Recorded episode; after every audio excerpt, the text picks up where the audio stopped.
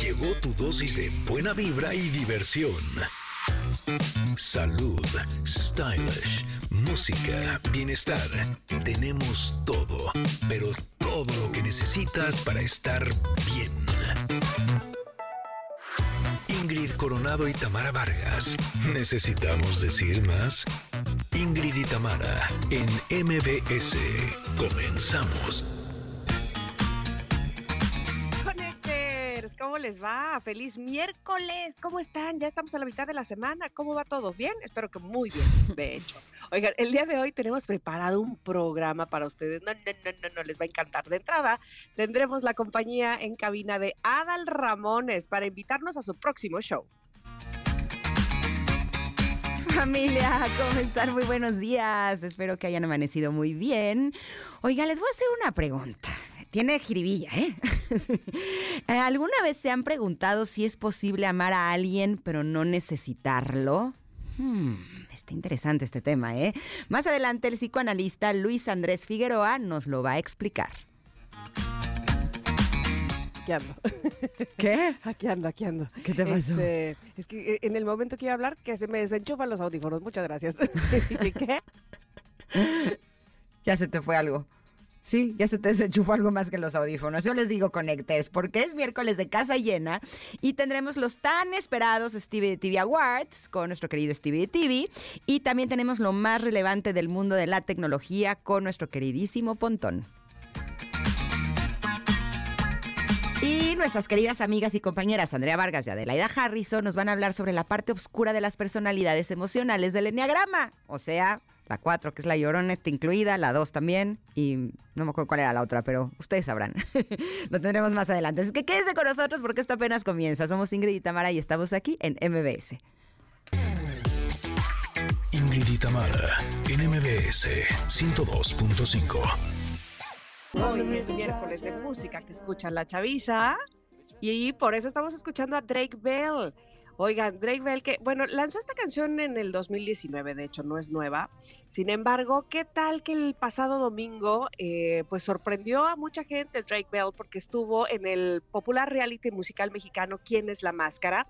Y dejó boquiabiertos a los espectadores, a los jurados, a todo el mundo, porque reveló su verdadera identidad de ser uno de los participantes, de los más enigmáticos, que era el bebé alien. Y bueno, tras semanas de intriga de quién será y que si este, que si el otro, finalmente se quitó la máscara y para sorpresa de todos, se reveló como el reconocido actor y cantante Drake Bell, que yo no sé si uh, ustedes vieron, seguramente sí. Sobre ¿No es el que se perdió alguna vez? ¿Que no lo encontraban o algo así? Sí, ¿no? Ándale, ándale. ándale. Que ¿Y ¿Te sí, acuerdas que... tú de, de, de, su serie Drake, Drake and Josh? La verdad no tengo ni idea, yo nunca lo había visto, solo sé, ahora sí que lo único que sé de él es que se perdió y luego lo encontraron. Pero ¿dónde estaba? ¿Dónde andaba? No andaba muerto, andaba de parranda.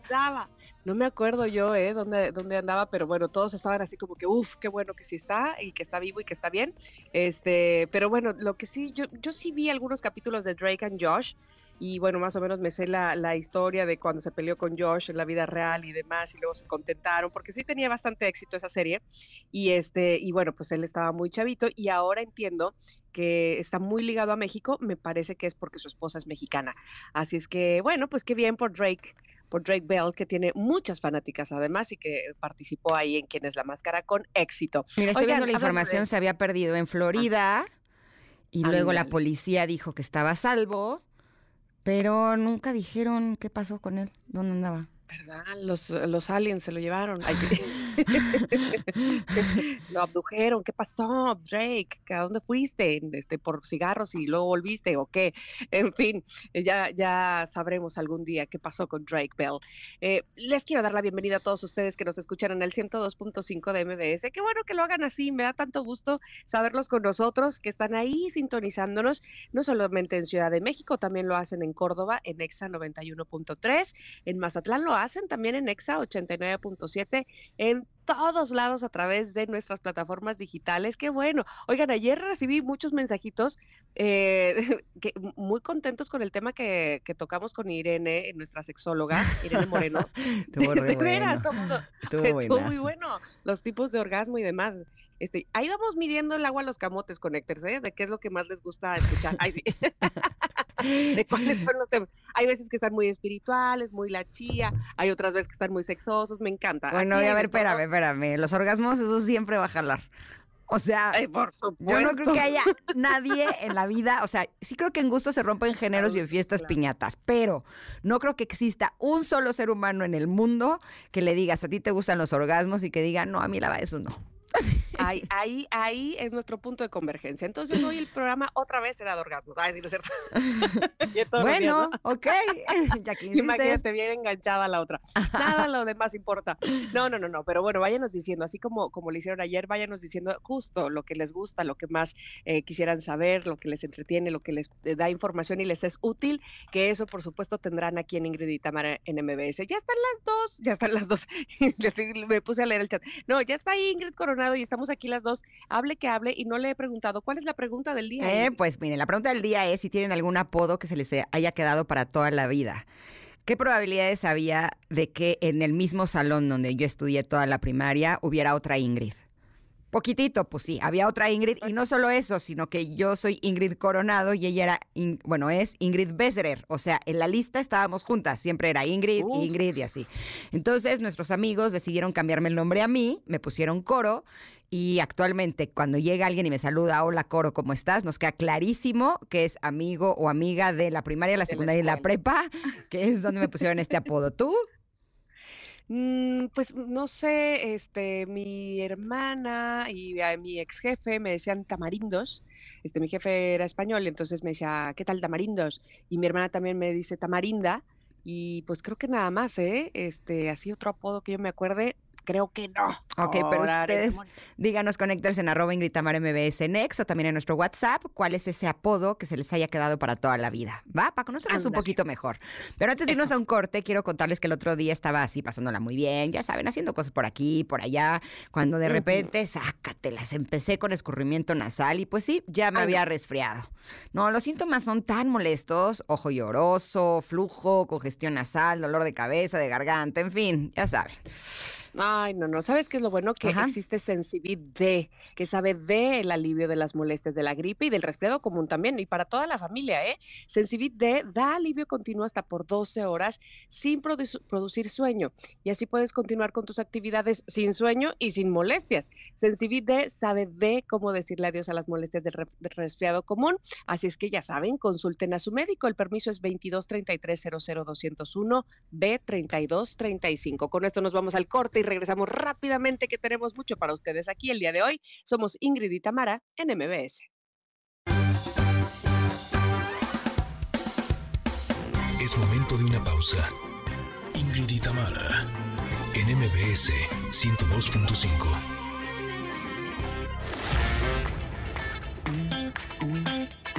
Ingrid y Tamara en MBS 102.5. Continuamos. ¿Qué más, pues? Así se llama esta canción de J Balvin, como le diría Pontón, y María Becerra. José, le dice José, ¿no? José Balvin. Yo lo escucho que dice J Balvin. Ah, J. Es ah, J Balvin. Sí, J Balvin. Este día es música que escucha la chaviza y esta canción, a dos años de su lanzamiento, tiene más de 34 millones de reproducciones en YouTube y fue lanzada en el 2021. Ya saben que esta no es, no es de mis gustos favoritos, pero es de la chaviza, así es que tenía que formar parte de la playlist del día de hoy. Pero estoy muy contenta de recibir en cabina a Luis Andrés Figueroa, él es psicoanalista, y vamos a hablar de un tema que podría ser polémico, pero también eh, yo creo que nos va a dar muchas pistas de lo que es amar realmente y ser amado de verdad. Te amo, pero no te necesito. ¿Es posible? Bienvenido, Luis. ¿Cómo estás? Gracias, Ingrid. Un placer estar aquí contigo. Eh, gracias eh, por estar aquí. Y contéstame esa pregunta. Te amo, pero no te necesito. ¿Es posible? Sí, es posible. Claro que es posible y eso es lo que yo trabajo, ¿no? En que aprendamos un poco a amar de una forma sana, porque como lo hemos venido haciendo, no es nada sano. Creer que yo te necesito para ser feliz, lejos de ser un acto de amor, es un acto de manipulación y es un acto que refleja una absoluta dependencia emocional. Y cuando estamos en dependencia emocional, tenemos miedo a perder.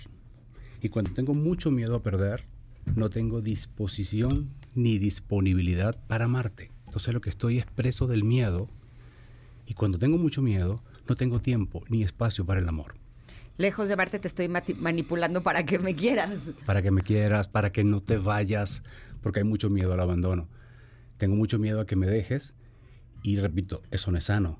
Entonces, esto que me muero sin ti, que lo hemos visto como algo hermosísimo, lo hemos romantizado. Hemos romantizado la dependencia emocional, Ingrid. Y eso no es sano, porque ninguna persona que tenga miedo a perder, una persona que tenga una relación por miedo, por dudas, por terror, definitivamente no está en capacidad para amar. Entonces estamos pendientes de que no te vayas. Y empiezo a manipularte. Mira todo lo que yo hago por ti, mira todo lo que yo he renunciado para que tú no me dejes. Ni siquiera para que me ames, sino para que no me dejes. Ay, te saludo yo también, Luis. Hola, Tamara. No me ves, pero aquí estoy contigo. Gracias. ¿Qué te siento?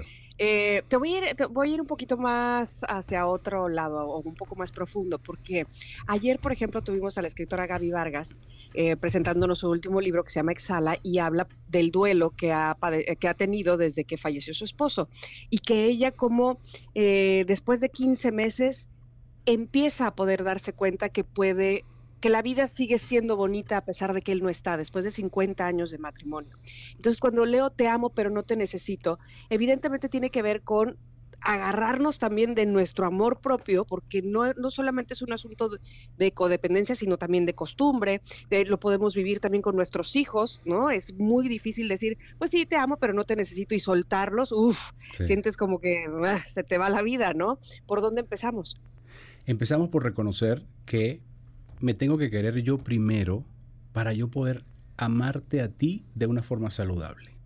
Tenemos que empezar a reconocer cuánta dependencia, cuánto miedo hay en mí, porque en ese acto de honestidad yo voy a trabajar mis heridas y no voy a pedirte que tú sanes las mías, porque hay mucha gente que elige pareja para que la hagan feliz. Y eso es un absoluto abuso. Yo no, tengo por qué obligarte a ti a que me hagas feliz, porque la felicidad es una responsabilidad mía. Pero como estamos mal amados, estamos mal acostumbrados, como bien dijiste, tenemos que romper esa costumbre. Tenemos que darnos cuenta que lo que nos hace sufrir en las relaciones no es el amor, es lo que confundimos por amor. Muchas personas, y lo veo en consulta, están en relaciones, sí, por amor, pero más por miedo a que me dejes, más porque no quiero, no sé estar solo conmigo, es lo que me hace elegir pareja. De hecho, tú, tú preguntas, lo hago siempre en la consulta, ¿para qué quieres una pareja? Para que me haga feliz, para que no me deje sola, para tener hijos, para, para, para, para, para, para, para, para, ¿no? Entonces es como que sí, bueno, ya va. La pareja no puede ser para que te dé todo lo que tú necesitas para ser feliz. Cuando yo empiezo a gestionar mis propias necesidades, tú lo dijiste, Tamara, cuando yo empiezo a apalancarme en el amor propio, ya voy a la relación no como un mendigo, no a pedirte, no a exigirte, voy a la relación a dar. Y dos personas que están llenas solamente pueden compartir lo que tienen. Dos personas vacías, heridas, dependientes, solamente están llenas de puro reclamos y peticiones. Ahora, la línea puede ser muy delgada. Es súper Porque eh, habemos personas que a lo largo de nuestra vida eh, nos hemos convertido en personas givers, que en nuestras relaciones no solo damos, nos derramamos por el otro. ¿no? Eh, también mucho... Nos defalcamos. Exacto, eh, y nos quedamos eh, no solo vacíos, sino quedamos hasta lo que no, ¿no? Y puede ser en cualquiera de las áreas, no solamente en el tiempo, en el amor, en el dinero, en, la atención, en los detalles, ¿no? Y, y llegamos a un punto en el que no solamente para nosotros ya no es algo saludable, sino que para la otra persona tampoco lo es. Tan es así que generalmente la respuesta de una persona que solo recibe, y lo estoy entrecomillando, es enojarse con la persona que solamente le está dando. ¿no? Eh, ¿Cómo podemos encontrar un equilibrio en nuestras relaciones justo para no estar en ninguno de los dos lados, en el que solamente queremos tomar o solamente damos? Saber que tenemos, que todo es un equilibrio, ¿no? Que cuando yo estoy en una relación, yo estoy en una posición de dar y recibir. Pero ese dar y ese recibir tiene que ser equilibrado. Yo no puedo darte más para que tú te quedes. Cuando yo empiezo a darme cuenta que te estoy dando hasta lo que no tengo, yo tengo que empezar a darme cuenta de que yo no estoy bien, de que eso no es sano. Y es empezar por la honestidad. ¿Desde dónde yo estoy amando? Cuando yo empiezo a reconocer que estoy dando demasiado por miedo a que tú me dejes, ahí empieza un cambio. El darse cuenta es fundamental. Mm. El darme cuenta de que lo que yo estoy haciendo no es sano es el primer paso para cambiar. ¿Y qué pasa? Cuando yo sé que tengo que dar y que me encanta dar, yo voy a recibir en la misma medida que doy. Entonces yo doy cosas que tengo y tú me vas a dar lo que tú tienes. Y vamos a ser dos personas que se entienden, que pueden caminar juntas sin atropellarse la una a la otra, porque estamos claros en lo que somos. Ni tú eres mía, ni yo soy tuyo, pero me encanta caminar contigo. Me encanta lo que siento cuando estoy contigo, pero sé que no te necesito. Importante esto. Una cosa es que yo necesite tu compañía para sentirme bien. Y otra cosa es que yo desee tu compañía porque me encanta sentirme bien. Deseo y necesidad son dos términos que se confunden, pero son totalmente distintos. Aprender a diferenciarlo me va a ayudar a tener una relación de pareja o la que sea mucho más sana. La angustia y la ansiedad podrían ser la señal de que Bravo, estoy en el área de la bravo. necesidad y no en el área Me del deseo. encanta. Me encantan ustedes. Ustedes están súper claras. Eso me encanta. Sí, la ansiedad es la señal de que tengo mucho miedo al futuro. La ansiedad de que tú me dejes es lo que no me deja amarte sanamente. Y entonces empiezo a manipular, empiezo a celarte. Y llamamos eso amor. No, eso no puede ser amor. Eso no es amor. A ver, Luis, tenemos Diga. que ir a, a un corte, pero yo te quiero preguntar y dejar la pregunta al aire para cuando regresemos me- nos contestes. ¿Qué pasa cuando es el otro el que te dice, te amo, pero no te necesito? Porque muchas veces eso puede hacer que, ¿cómo? ¿Cómo que no me necesitas? Porque probablemente nuestra codependencia Ahí empieza la ansiedad. me, me hago necesaria, ¿no? Este, es. para mi pareja, para mis hijos, para mi, este, lo que sea, pues, ¿cómo no, cómo no va, no voy a ser prescindible o voy a ser Necesaria más ti. bien? Entonces, ¿me, me contestas esa de ¿Cómo regreso? no? Con gusto. Por favor. Ah, Estamos con Luis Andrés Figueroa, psicoanalista, hablando de te amo, pero no te necesito. ¿Eso es posible? Aquí en Ingrid en MBS. Volvemos después del corte. Es momento de una pausa. Ingrid y en MBS 102.5.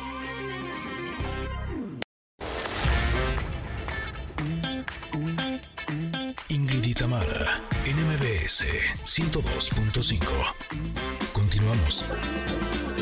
Bueno, ahí está la Rosalía, hoy que es miércoles de música que escucha la chaviza, con esta canción que se llama Tuya.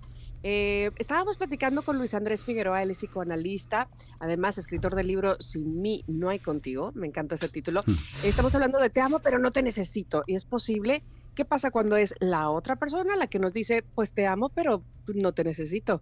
Este, evidentemente tenemos que tener muy finjado, muy fincado nuestro amor propio para poder escuchar eso y no sentir que, Una amenaza. pues eso, que, que es una amenaza y que precisamente eh, podría irse en determinado momento o en cualquier momento porque no necesita de mí, ¿no? Claro. Eh, que, que la pareja me diga eso, es bueno saber qué- qué siento yo cuando mi pareja me dice te amo pero no te necesito. Lo que yo sienta me va a indicar lo que tengo que trabajar o lo que no. Si mi pareja me dice te amo Luis pero no te necesito, para mí no hay alarma. Para mí no hay susto. Yo digo, wow, atraje a una persona sana. Bendito Dios. Mm. Por fin la pegué. La encontré. la encontré. Porque claro, cuando yo puedo entender que él no me necesita, es porque ya yo me tengo.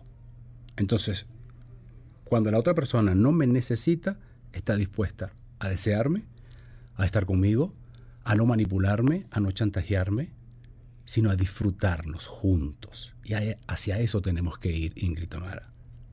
Aprender a amar sin necesidad, pero con mucho deseo, con mucho disfrute. No estar, ver a la pareja como el que me va a curar las heridas de la infancia. Es decir, todo lo que no me dio papá y mamá, inconscientemente se lo pedimos a la pareja. Atención con esto. Muchas de, las, de los deseos de las personas para tener pareja es completar lo que no tuve de niño. Y eso es un error. Porque esa pareja no tiene, no es ni papá ni mamá. Esa pareja no tiene la facultad, por mucho que me ame, de trabajar mi herida de abandono, mi herida de rechazo y mi herida de aprobación. Eso me toca a mí restablecerlo hoy desde el adulto. ¿Qué es lo que yo hago en consulta?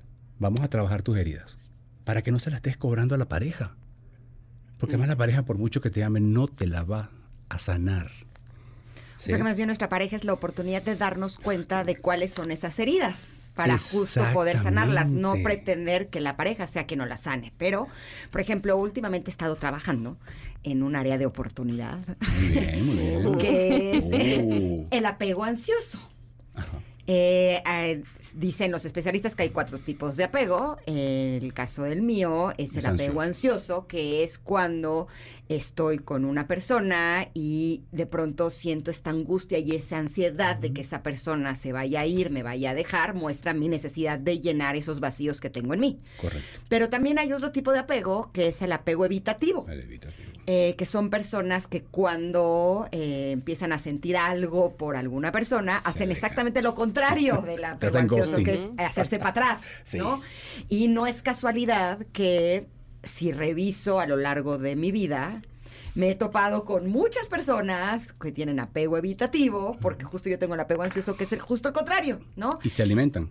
Claro, o... Yo te persigo y él se aleja. Yo exactamente, exactamente. Y me he dado cuenta cómo en esta dinámica, cuando yo empiezo a sentir angustia y ansiedad y trabajo, y, o sea, cuando yo empiezo a sentir esta angustia y ansiedad, la otra persona se aleja, la del apego evitativo. Sí. Pero cuando yo trabajo con mi ansiedad y con mi angustia, la persona del apego evitativo se acerca. Exacto, es como una dinámica. Ahora, aquí la pregunta sería, eh, cuando podemos eh, ver que está esta dinámica, ¿cómo podemos aprender a reconocer si lo que está pasando con la otra persona es falta de interés, es apego evitativo, o si más bien tiene que ver con el trabajo que tengo que hacer yo de llenar mis vacíos emocionales para poderme relacionar de una forma saludable con esa otra persona. Tenemos algo maravilloso que son las emociones. Lo que yo sienta al estar contigo es lo que me va a permitir trabajar en mí. Yo no sé si tú estás evitativa o no, si estás ansiosa o no yo lo que voy a es a trabajar en mí. Cuando yo estoy claro, yo puedo ver que eres evitativo. Pero si ya yo, fíjate, cuando tú sanas tu apego ansioso, el evitativo desaparece. Porque ya no se alimenta. Fíjate que él se acerca cuando tú no tienes ansiedad. Cuando tú tienes ansiedad, le activas a él su apego evitativo. Al no haber ansiedad de tu parte, por eso hay que sanar uno. Y lo mismo al revés. Es al mismo al revés. Entonces, cuando él le ve que no hay ansiedad, no hay miedo, no, no tengo por qué huir, me empiezo a acercar. Eh, no es magia, es sincronía. Yo sano y yo voy a traer personas sanas. Yo no sano, tú me vas a mostrar lo que tengo que sanar. Y que cada uno sane lo que le toca sanar en pareja. Pero también se puede. Claro que se puede. Y es maravilloso. La, la pareja es un espejo. La vida es tan perfecta que nos regala espejos como parejas para que nos veamos, para que trabajemos, mm. no para que le estemos reclamando al otro. Puede ser parejo, candidato a pareja, Connectors también. Entonces eso. Pero ojo ahí porque también me parece que ahorita que lo decías, este, cuando, cuando mencionas que la pareja puede ser nuestro espejo, ¿qué tipo de pareja estamos buscando? Porque probablemente estemos buscando una que sí necesite de nosotros, ¿no? O al revés, que sí... ¿Qué, ¿Qué pasa? Si yo estoy resuelto, si yo estoy claro, yo voy a saber que tú vienes con una factura que no es mía y yo no me voy a enganchar eh. contigo. O sea, si yo ah, veo, si yo veo que Ingrid viene ansiosa y yo no estoy ni evitativo ni ansioso, sino que estoy claro en lo que quiero, digo, Ingrid, este fue el primero y el último café que nos vamos a tomar. Ah. no, me engancho. No me engancho porque ya estoy. Qué rápida historia. Ya estoy claro en lo que quiero. Claro, claro. Y, lo pasa con los psicópatas narcisistas. Cuando la mujer se trabaja, puede ver rasgos narcisistas llega. en la primera cita Claro. y no se engancha. No se engancha porque esa mujer está sana, esa mujer está despierta. Y lo que yo trabajo siempre es despertar la conciencia. No me importa si hay narcisistas o no. Yo no puedo controlar eso. Yo no puedo controlar que hayan psicópatas. Yo no puedo controlar que hayan personas ansiosas. Eso no está en mí. Lo que sí yo puedo controlar es mi tranquilidad y mi bienestar emocional. Si yo estoy claro en lo que tengo que resolver y lo resuelvo, yo voy a poder ver a tiempo las señales para retirarme, no para ¿Con quién me relaciono? Sí. Claro. Y, el espe- y cuando digo que la pareja es un espejo, es para lo bueno y para lo no tan bueno. Porque si yo Ujú. estoy sano y estoy sanando, yo voy a traer a una persona que también esté sanando. Pero a ver, vamos a ser honestos. Venga. Llega un punto en donde uno ya está sano completamente y ya no atrae nada que... No, yo creo que siempre tenemos áreas de oportunidad, ¿no? Eso es importante. No es, no es que llegué y ya estoy sano, no. Exacto, Se y sana todos los días. Claro, o sea, Tú tienes un cuerpo hermoso, ¿por qué? Porque lo trabajas todos los días. Lo mantienes y lo cuidas. Tú dejas de hacer ejercicio, dejas de comer y el cuerpo lo pierdes. Entonces las cosas importantes Mm. de la vida tenemos que cuidarlas todos los días. No es que yo tengo una... Tú y yo somos pareja. No es que, bueno, ya conquisté a Ingrid, ya listo. No tengo más nada que hacer. No, al contrario. Yo tengo que seguir conquistándote todos los días. Yo tengo que seguir atendiéndote con amor todos los días para que esa relación dure. No y porque- trabajando en ti también todos los días. Siempre, claro. Porque si yo trabajo en mí, Ingrid va a tener que trabajar en ella. Porque si Ingrid no trabaja, importante, te tengo que dejar, Ingrid. Porque no estás trabajando en tu conciencia. Y como ya yo sé lo que quiero, te tengo que dejar. Aunque me gustes tanto, aunque te quiera.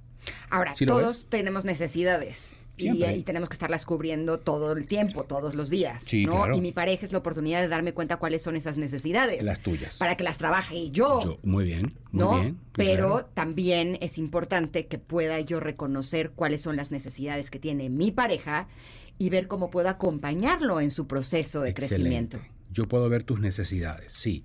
Yo te puedo acompañar, pero no te puedo cargar. No puedo resolver por ti lo que te toca a ti. Apoyar es una cosa, pero cargar, resolver, voy a buscar el, el terapeuta porque mira que porque vaya para la terapia. No, no me traigan hombres a terapia a juro ni a obligado. Porque no, no quieren trabajar, van a perder su dinero y voy a perder mi tiempo. Es ¿Ves? verdad, es verdad. Entonces, ¿qué pasa? Cuando obligan a la pareja a que venga a terapia, yo siempre digo, no, ven tú y vamos a trabajar porque tú necesitas que tu marido cambie. Porque atrajiste a esa persona que no quiere cambiar como tú dices. No, porque yo sé cuál es lo, lo bueno que nos conviene. No. Eso es, eso es terrible. Eso es una falta de Claro. respeto. Si tu pareja no quiere... Es egoísmo, es narcisismo. Porque además cuando tú trabajas con tus cosas, las otras personas cambian o las relaciones se terminan. Exacto. Cualquiera de los dos caminos es buenísimo. Es válido. Pero cuando yo quiero... y por eso Perdón, adelante. Perdón, por eso mucha gente no, no, no va, porque si la opción es, una de las opciones es que entonces se termine, uy, qué miedo, entonces no voy, ¿no? Ahí te das cuenta que la persona no está sana. Claro, Prefiero quedarme claro. en esta relación que me daña antes de perderla. Eso no es amor. Exacto. Ingrid y Tamara, Ay. eso no es amor.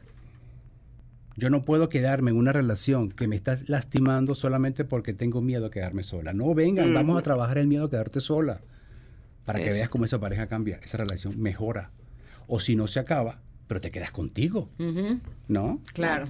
Uy, podríamos quedarnos Luis, aquí ay, hablando uy, de este tema. yo me quedaría Eternamente, más. pero desgraciadamente el, tre- el tiempo no. Se apremia aquí en el radio. Pero te invitaremos en otra ocasión Con muchísimo gusto. para hablar un poco más de esto, porque yo creo que todos los días tenemos mucho que aprender y Claro que el, sí. el ver que nuestra pareja puede ser una gran oportunidad y qué es lo que podemos trabajar en nosotros mismos a través de este tipo de, pareja. vínculos es algo que nos va a ayudar muchísimo en nuestra calidad de vida. Te agradecemos muchísimo que hayas estado No, con nosotros. gracias a ¿Dónde te encuentran nuestros connectors? Arroba soy Luis Andrés en Instagram y en TikTok estoy arroba Luis Andrés Figueroa.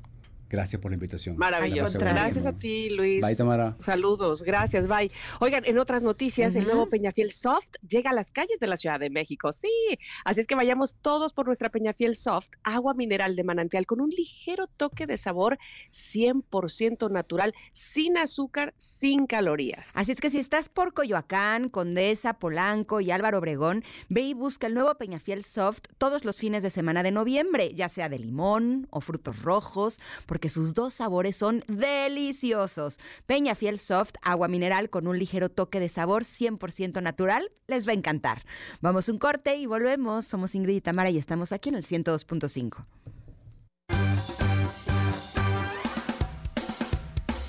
Es momento de una pausa. Ingrid y en MBS 102.5.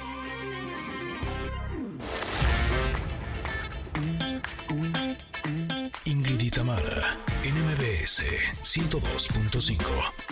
Continuamos.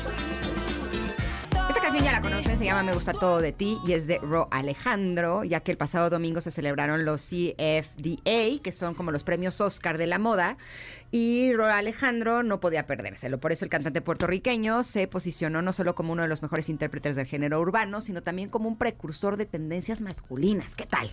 Órale. Ándale, pues. Oigan, pero estoy muy contenta de recibir en cabina a Gerardo Gaya, el expresidente de la Fundación Iluminemos por el Autismo, que nos viene a invitar a Iluminarte, que es una subasta en beneficio de Iluminemos por el Autismo, que en este año destinará los fondos recaudados a los niños dentro del espectro autista que fueron damnificados en Acapulco por el huracán. Bienvenido, Gerardo, ¿cómo estás? Gracias, feliz de estar aquí.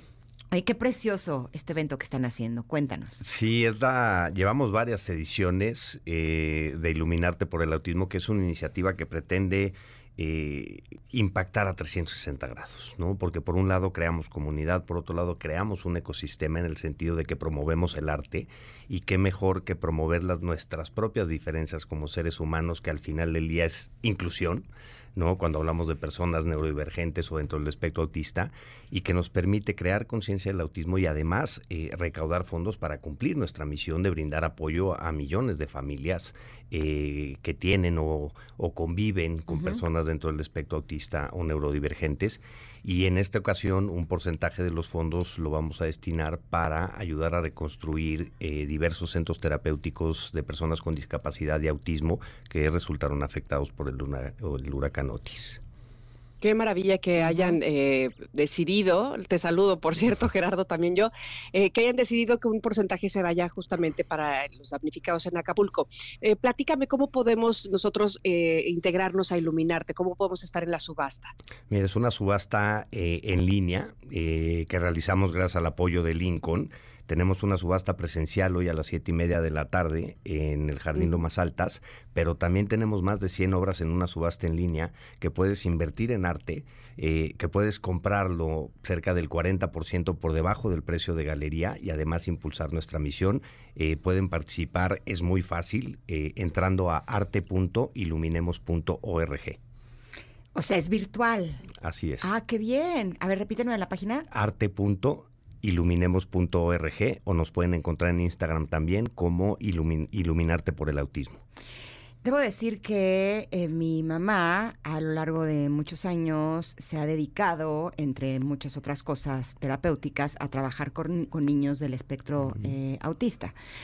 Y es impresionante el trabajo que tienen que hacer no solamente los terapeutas, sino los padres de familia para sacar adelante a los niños que están dentro de este espectro. Es, es, es realmente complejo. Incluso eh, cuando yo era maestra de música de niños, tuve también a un niño así y, tuve la oportunidad de convivir con él y con sus papás y ver eh, los avances que pueden tener cuando están realmente bien acompañados por profesionales. 100%, y es parte de nuestro trabajo fundamental y el pilar de nuestro trabajo, de trabajar con las familias partiendo de la base de que si la familia no está bien, el niño o niña tenga o no lo que tenga o no tenga, pues no va a estar bien, ¿no? Y las familias necesitamos acompañamiento durante el proceso de diagnóstico, cualquier etapa de vida, y trabajar en conjunto con profesionales.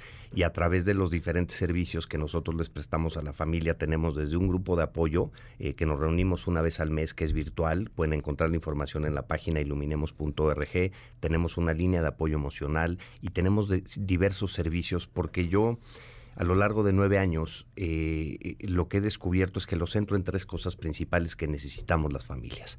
Herramientas formativas, herramientas informativas y herramientas socioemocionales para conocer y saber qué es lo que tenemos que hacer con nuestros hijos que están dentro del espectro, que al final del día es una manera distinta de procesar la información y que necesitamos de comprensión, sobre todo, y de empatía para poder integrarlos en la sociedad. Mm. Y de conocimiento también, como bien decías. ¿Cómo es que el, arte suma, es decir, cómo el arte ayuda a, los niños con autismo? Mira, yo creo que a través de las diferentes eh, eh, corrientes culturales, nuestra misión de crear conciencia la cumplimos, ¿no? Hemos hecho diversos eventos desde copas de fútbol, subastas de arte y trabajamos para crear conciencia de poner el tema en la agenda o en la conversación pública a través de diferentes sectores y qué mejor que a través del arte, con lo que promueve el arte, con lo que significa el arte para cada quien, y lo dejo así, eh, en esta abstracción o en esta creación o en esta, pues al final del día una obra de arte es 100% diferente, ¿no? Y representa algo. Al final yo digo que una persona con autismo es una persona como cualquiera de nosotros, simplemente no procesa la información como cualquiera de nosotros, ¿no?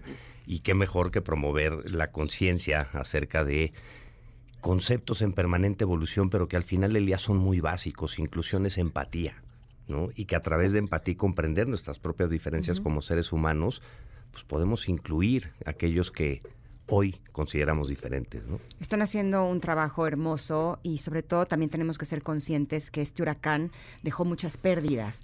Ayer tuvimos a Saskia Niño de Rivera que, nos hablaba de cómo un trabajo espectacular y cómo a través de Reinserta se está enfocando en los orfanatos, ¿no? Por ejemplo. Pero ustedes también se están enfocando en otra área que es importante que entre todos logremos eh, que se pueda reconstruir y que se pueda ayudar a toda esta gente que fue tan damnificada a través de este huracán. Eh, ¿Me puedes repetir cuál es la página donde está esta subasta virtual y hasta cuándo es que eh, podemos comprar arte? Sí, la subasta dura de aquí al 13 de noviembre, de hoy al, lunes, de 13 de noviembre pueden encontrar la información. Ya, empezamos hoy. Eh, hay más de 100 obras para todos los gustos y pueden entrar a arte.iluminemos.org y además tenemos una rifa de, de Lincoln Experience que es una experiencia brutal, que puedes comprar el boleto en línea, la rifes hoy, eh, que por mil pesos te pueden apapachar increíble un fin de semana llevándote a San Miguel de Allende, a un hotel de primera mm. categoría. Está increíble, la verdad. Cada boleto cuesta mil pesos. Así es. Y en la página podemos encontrarlo. Así es. Perfecto. Arte.iluminemos.org. Perfecto, pues no cabe duda que todos ganamos aquí. Te agradecemos muchísimo, Gerardo, que no solamente hayas venido con nosotros al programa, sino toda la labor que hacen. Gracias. Gracias a ustedes, gracias por el espacio y pues entran al sitio arte.iluminemos.org y encuentran de todos los gustos. Hay veces que se cree que el arte es muy caro. Hay obras desde cuatro mil, cinco mil, seis mil pesos, claro, hasta obras de colección, ¿no? Entonces vale la pena. Buenísimo. Arte.iluminemos.org. Súper, gracias. Gracias a ustedes. Conecter son las 11 con 4 y vamos a ir a un corte, pero regresamos con la segunda hora. Somos Ingrid y Tamara y estamos aquí en el 102.5.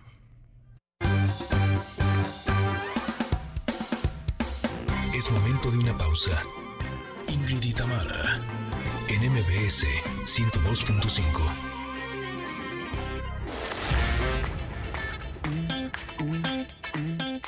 Tamara, NMBS 102.5. Continuamos.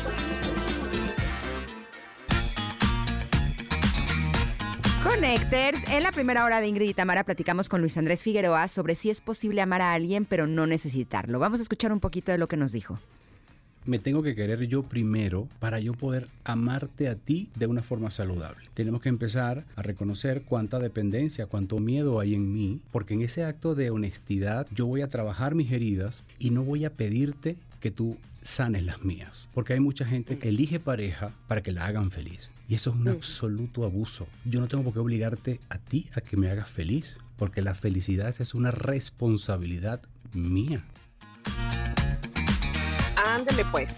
¿Qué tal eso? Oigan, más adelante tendremos los Stevie de TV Awards, las novedades del mundo digital con nuestro amigo Pontón, Enneagrama con nuestras compañeras Andrea Vargas y Adelaida Harrison. En fin, tenemos mucho, mucho el día de hoy y tenemos más. Chequen, por favor, quién está con nosotros en cabina. Somos Ingrid y Tamara en MBS. Continuamos.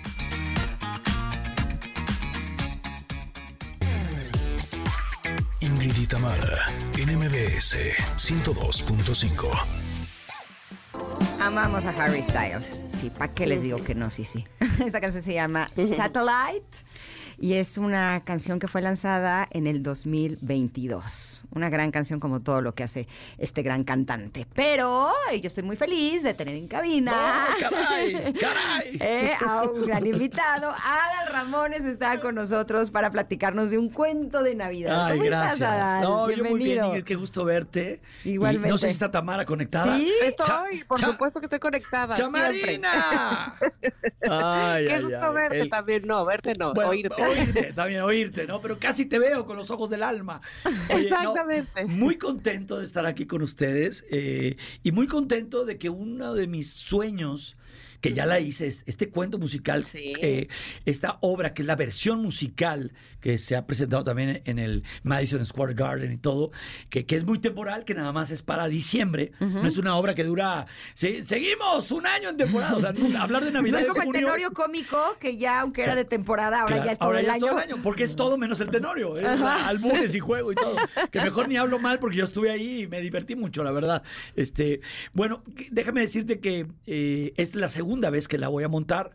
La primera la hicimos en Monterrey con exalumnos del TEC de Monterrey de Difusión Cultural, eh, chicos talentosísimos, pero era una obra eh, eh, bonita, muy lucida, con unos vestuarios increíbles, pero seguía siendo solamente para Monterrey y semiprofesional porque los chicos eran egresados del TEC, trabajaban, uno era ingeniero químico, el otro era tal, tal, y llegaban a ensayar y pusimos la obra muy bien puesta. En, en el auditorio Luis Elizondo por ocho funciones sold out en Monterrey. Y en aquel 2019 dijimos, compremos los derechos, vamos a ponerla y vamos a varias ciudades y tómala la pandemia. Entonces, Anda. pues nos quedamos con los derechos y el año pasado no se pudo porque andaba de gira con Adrián Uribe en Chaborrucos y, y ahora sí se pudo. Entonces dijimos, hoy sí es el momento y es una gran producción. Aquí sí estamos tirando la casa por la ventana. Se hizo un gran casting con unos chicos verdaderamente talentosísimos para canto, baile y actuación. Hay un número de tap que te mueres eh, y lo hicimos eh, de manera que la gente dijera, estoy viendo Broadway en español. O sea, es Mm. así de grande, así de bonita. Y estrenamos el 8 de diciembre en el San Rafael, pero antes el 2 de diciembre en Puebla, en el CCU de la UAP, el 5 Sí, de sí. diciembre en Teatro Galerías en Guadalajara, y luego ya después del estreno de México, el 8, solamente iremos 15 y 16 a Monterrey, al Auditorio Pabellón M. O sea, en México solo es un día. No, no, no, en México es del 8 al 1 de enero. Ah. Solamente nos vamos esos días a Puebla, Guadalajara y Monterrey. Pero es del 8 al Ok. 1 de enero. Y boletos en un cuento de navidad.com. Y yo Ah, haciendo Scrooge, que, que toda la vida lo quise hacer, Eso. Tamarita. Toda la vida. No, eh, y, y, a ver, cuando estás diciendo que el elenco de primera, que la producción, por supuesto que lo es, lo sé, no- sé que no lo dices nada más por convencernos, te conozco perfectamente y sé lo meticuloso que eres en eso, y por eso me muero de ganas de verla y verte a ti en Scrooge, porque a- además siento, vamos, que no es que te parezcas al personaje, pero siento que es un personaje que te viene muy bien. O mira, sea, ¿No es amargadón? eh, ah, no, es, es, es obviamente pero es es un que avaro él es que act- no lo eh, soy. eres un actorazo. No, no, fíjate que a lo que se refiere Tamara es, eh, yo creo que habemos actores que de repente soñamos en tal o cual papel. Sí, que decimos, sí, sí, sí. ojalá llegue el día que lo pueda interpretar. Y de hecho, Tamara, en otro rollo, por ahí anda un Ajá. clip ahí en las Es que redes. ustedes estaban juntos en otro rollo. ¡Claro! Acabo de Sí, claro que sí. ¿Qué onda, Ingrid? Deja las, las rocks. Oye, no, no, eh, déjame decirte que, que desde aquella época de otro rollo, y Tamara lo sabe, ajá. Eh, yo dije, de hecho, ahí anda un como clip de video en Instagram o algo, que, que es donde digo yo, algún día haré Scrooge. Algún día haré Scrooge. Pero ¿por qué algún día querías hacer Scrooge? Mira, eh, yo creo que Es un gran ah, personaje. es un gran personaje. Ojo, no haces un spoiler, porque es la vida de un hombre avaro en el. Londres de 1800. eh, es basada en el cuento de Navidad de Charles Dickens. Y, y es, la, eh, es la historia de un hombre que, le, que pasó por varias dificultades y dolores, cicatrices en su vida de niño. eh, un padre en la cárcel, un, un rompe con, el, con su prometida, la prometida le regresa el anillo porque él lo único que quiere es trabajar y juntar dinero, cosa que es uno de los males de nuestro tiempo. Ve nada más cómo está lleno Instagram de consejos para ser millonario. ¿No? Eh, ¿Cómo lograr tu primer millón de dólares? ¿Cómo lograr el éxito? Eh, eh, gente irresponsable que de repente dice, ¿quieres ser millonario? Levántate a las 5 de la mañana. No, señores. O sea, la vida no es ser millonario, ni, ni ser rico. La vida Ni es- levantarte a las 5 de la mañana te va a dar el no, millón. por favor, esa gente cerebrada que dice eso, no. Yo creo que, que esta historia nos, nos viene mucho al saco a muchos que de repente pasamos por épocas en nuestra vida que es todo trabajo, eh, eh, todo triunfar, es, todo es el éxito y vas perdiendo familia, amigos, Mm. ¿no? Vas perdiendo relaciones personales y te quedas enclaustrado tú en cuatro paredes diciendo, sigo teniendo dinero, sigo que voy por dinero, voy por dinero. Y eso le pasa a Scrooge. Entonces, en una comedia, en una comedia musical que tiene estos toques de, de drama, el- la música, el score es impresionante y hay músicos en vivo. O sea, es con músicos en wow. vivo, ¿no? Entonces, eh, eh, eh, te vas dando cuenta que cuando aparecen los fantasmas de la Navidad, esa historia que todos sabemos que te visitarán tres fantasmas, Scrooge, Sí. y el otro es, no, por amor de Dios. Entonces, llega el fantasma de la Navidad pasada y le demuestra en música, cantos, bailes, por qué tiene esas heridas que no ha logrado cerrar. Mm. Y entonces ves el por qué me pasa, es por qué soy así. ¿Por qué le cierro la puerta en las narices a la gente? Porque a mí me hirieron así. Yo sufrí así. Y él nunca se detuvo a pensar en eso. Luego viene el fantasma de la Navidad presente y le muestra lo ciego que está en la actualidad. ¿Por qué haces eso, Scrooge? Pero todo con unos bailes, una producción tan hermosa. Y luego viene el fantasma de las Navidades futuras. Así vas Uy. a acabar, Scrooge. Así es como vas a acabar. Y él ve su propia muerte. Él ve todo y dice, no puede ser que yo voy a acabar así. Ahora, no estoy haciendo un spoiler. Este cuento es famosísimo. Y hay muchas versiones, Sigrid. Muchas. Hasta con Mickey. Hasta así está Rico McPato, que hizo también de, Exacto. de Scrooge, y está la versión de Jim Carrey. ¿no? Y está, Ah, también, claro. hay- hay- está la versión musical, la versión que nada más es actuada.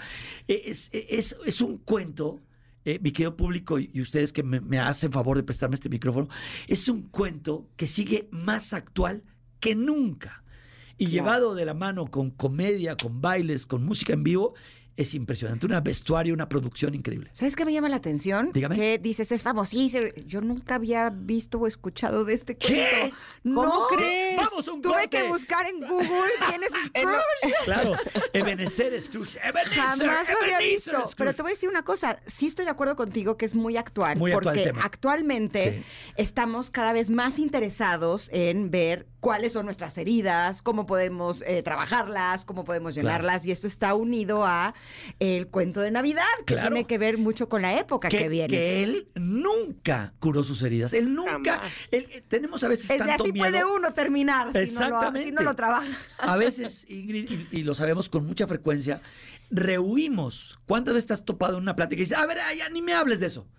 Oye, pero Mm. es que acuérdate que papá, cu- cuando él tenía estos ataques de tal, etcétera, que se enojaba con mamá. No, no, no, no, no, ni toques el tema. Entonces no logra nadie, en, eh, los que son negados a hablar del tema y, o, a, o a recibir ayuda profesional, no logran sanar esas heridas y se llevan entre las patas a todo el mundo, ¿eh? ¿Por qué? Porque ahora, como a mí me hirieron, yo voy a hacer esto. Y, y es fuertísimo. Ay, y logra Scrooge cambiar. ¡Ah! Fíjate que eh, eh, tenemos que ir a un corte, Adal. Espérame ¿Cómo? para que ¿Cómo? regresemos y sí, sí, sigas contigo, Oye, con pero, nosotros. pero ¿sí? que se conecten al WhatsApp, ¿no? Aquí Ah, lo estoy pues viendo, ¿qué está pasando? El- Ah, Pues es que está el cintillo atrás. Pero ese es, ese es. Sí. Pues conéctese al 55 78 65 10 25 o 102.5, conéctate con eso. arroba Ingrid Tamara. Es que va- MBS. está pasando despacito. Conéctate con eh, arroba Ingrid Tamara MBS. Nos van a quitar la chamba, Ah, Tam. ¿Eh? Ah, Regresamos. bueno, vamos al corte, Y no. que la goma de mascar es chicles totito. Regresamos. ¿Existirá chicles totito? Como ven, No. está Adal Ramones con nosotros. Quédense aquí en el 102.5. Volvemos. Besos a Ay, mi tamarita hermosa. Es momento de una pausa. Ingrid y Tamara, en MBS 102.5.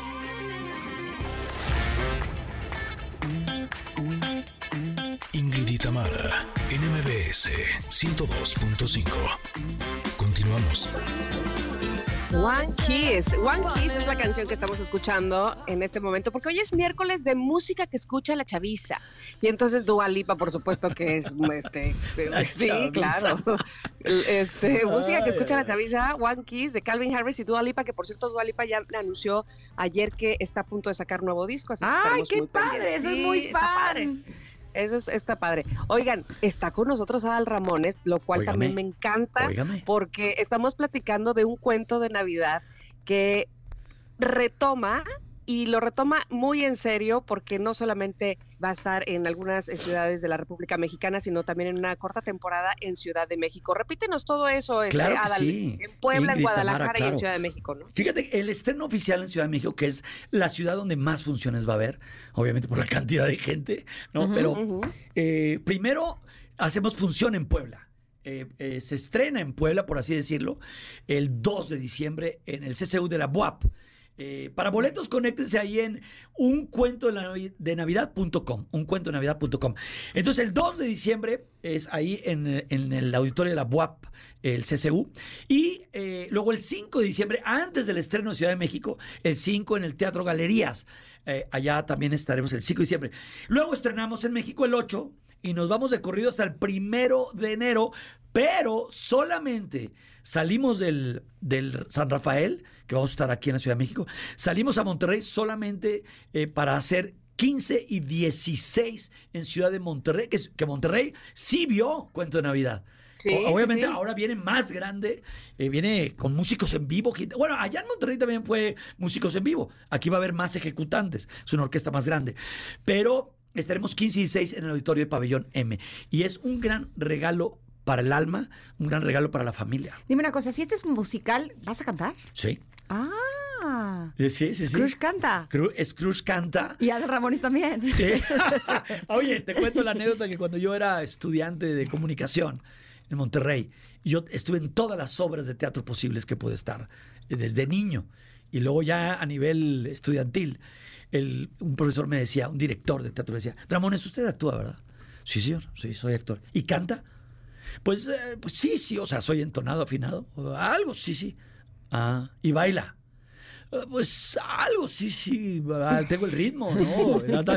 Bueno, pues entonces actúe y me, y me levantó la voz, actúe que canta y actúe que baila.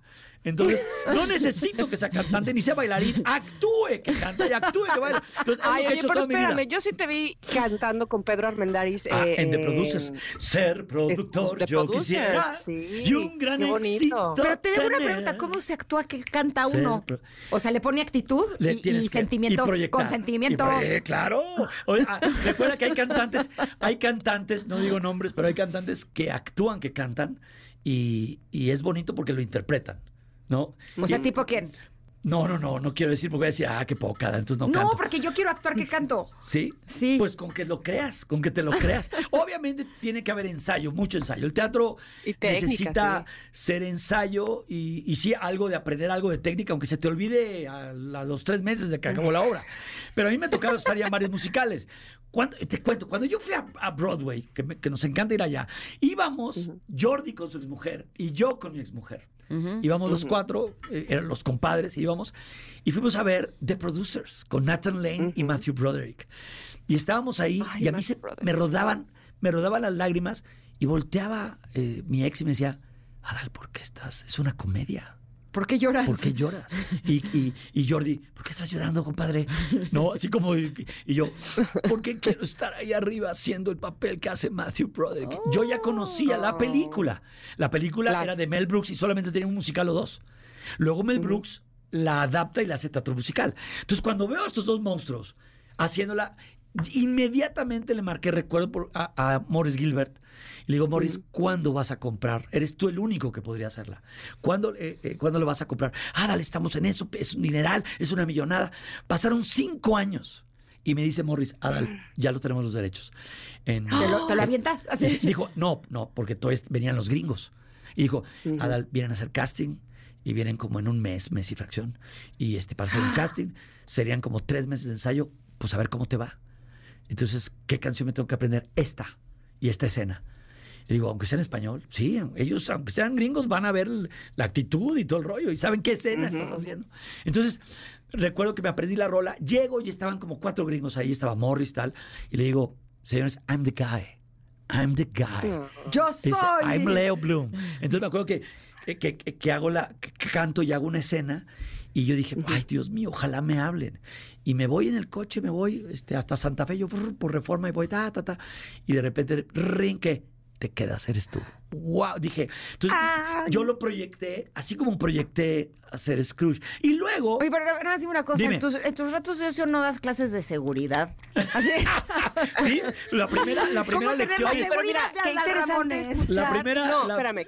no. Qué interesante escuchar que, que Adal, que todo el mundo ve que eh, pues es eh, tan exitoso y que tantas cosas ha hecho, también se, se ha presentado en castings donde él mismo ha estado de por favor, por favor, Claro, que me acepten. claro, este, claro. Y esa, e- e- ese nerviosismo, porque bueno, a mí me tocó hacer casting para otro rollo, déjame decirte. Y uy, te- Entonces- te- le temblaban las piernitas a todo mundo. me- me hablaba todo, pero a lo que voy es que como este, todos pasamos por ahí este, y finalmente logramos cosas a partir de, pues primero de visualizarte, de tener ese sueño. Y el te ensayo. Ahí, Definitivamente el ensayo. Lo- y después el ensayo, Sí, claro. O sea, tú podrás tener talento, todo el talento que tú quieras, pero eh, eh, el, el éxito lo da el ensayo. No hay de sí, otra. sí, sí. Y la Eh, seguridad y también, ¿no? y- y la eh, lo que pasa es que ensayar te hace tener Se seguridad. Exacto. Entonces, sí. Claro. Entonces, es como cuando ves, dices, Chihuahua, nos eliminaron en penaltis. ¿Por qué? Pues porque no practican los penaltis. Entonces ¿cómo? Eh, ¿Tiraron qué? Pues yo creo que 100 tiros de penalti hizo la selección. No, vas a la selección de Brasil o algo y cada uno de ellos tira 800, no sé, mil penaltis. O sea, el ensayo o la práctica te da esa seguridad en la escena. Y he estado en castings donde no me quedo. Donde no me quedo. Y a veces digo, ay, gracias a Dios no me ¿En quedé qué no te quedaste? eh, no me quedé, hice yo el casting para, para hacer el papel del señor Celofán en la puesta, en la más reciente puesta de Chicago. Fui, lo hice, pero yo estaba en 2 más 2. Y yo decía, voy a ir a hacerlo, pero no quiero dejar 2 más 2, ¿no? Y entonces fui y ya no me hablaron. Y yo dije, bueno, pues gracias. Según yo hice muy, muy buen cast, pero, pero tiene que haber- siempre habrá tal vez alguien que le queda mejor ese papel que a ti. Exacto, no es necesariamente que lo hizo mejor, porque a veces es lo que creemos, que esa persona es mejor o lo hace mejor. No, es que a lo mejor no era lo que eh, la, la obra o incluso hay hasta las relaciones de pareja no es lo que tocaba. Tal no vez dicen, no casas con el otro personaje femenino. Entonces, tú eres muy bueno, pero viéndolos a cámara, por eso se llaman pruebas de cámara también. A ver cómo se ven los dos. Híjole, es que este chavo es muy bueno, güey. Esta chica es increíble. Pero, ay, no, no, nadie se va a creer que son pareja. No, una cosa así. Pero también a veces, pues la- muchas de las veces voy a escoger a mi mejor opción. El director dice, voy a escoger a mi mejor opción y, y no te quedas. Y a ¿no? partir de ahí, Y no te quedas. Claro. Yo, yo una vez hice un casting para una película y no me quedé. Y luego vi la película y el mismo escritor de la película dijo, ay, Adal, te salvaste, no nos gustó la película. Ya pero- no te voy a preguntar cuál es. Sí, eh, no, no, el mismo, el mismo, digo, yo creo que todo el mundo lo sabe o algo, pero Tony Dalton escribió una película, dijo, Adal, es que soñé esta historia y la escribí, somos tú y yo los protagonistas. Y, y luego Ah. dice, oye, es que Warner quiere que hagas un casting. Y fui y realmente yo, yo vibraba que yo no estaba en el personaje. O sea, realmente Tony dijo, Adal, eres tú, eh, que lo escribí para ti. Sí, pero las, la- las características del personaje no las, no las tengo yo. ¿no? O sea, no, no Mm. reúno esos, esos puntos. Hice el casting, creí que lo hice bien, y me dice, ay, Adal. Y, y fíjate nada más lo que me dijo Tony, que, que me dolió en parte, porque me dijo, ay, Adal, Warner, no puede ser, ya me enojé, ya dije, pero Warner dice que cómo, que la gente te ubica mucho como conductor. Y dicen, so what? ¿No? ¿Cómo se llama eh, eh, este Greg Kinnear? ¿Te acuerdas de, de, de Soup? ¿Te acuerdas la, la sección Sí, esta sí, sí, sí. de chismes y de cosas de The Soup? Ese, él era Greg Kinnear. Y Greg y Kinnear era es un conductor, conductor de exactamente. chismes y de cosas del espectáculo y se ganó un Oscar. Que después hizo eh, ¿No? Videgaray aquí esa versión, ¿no?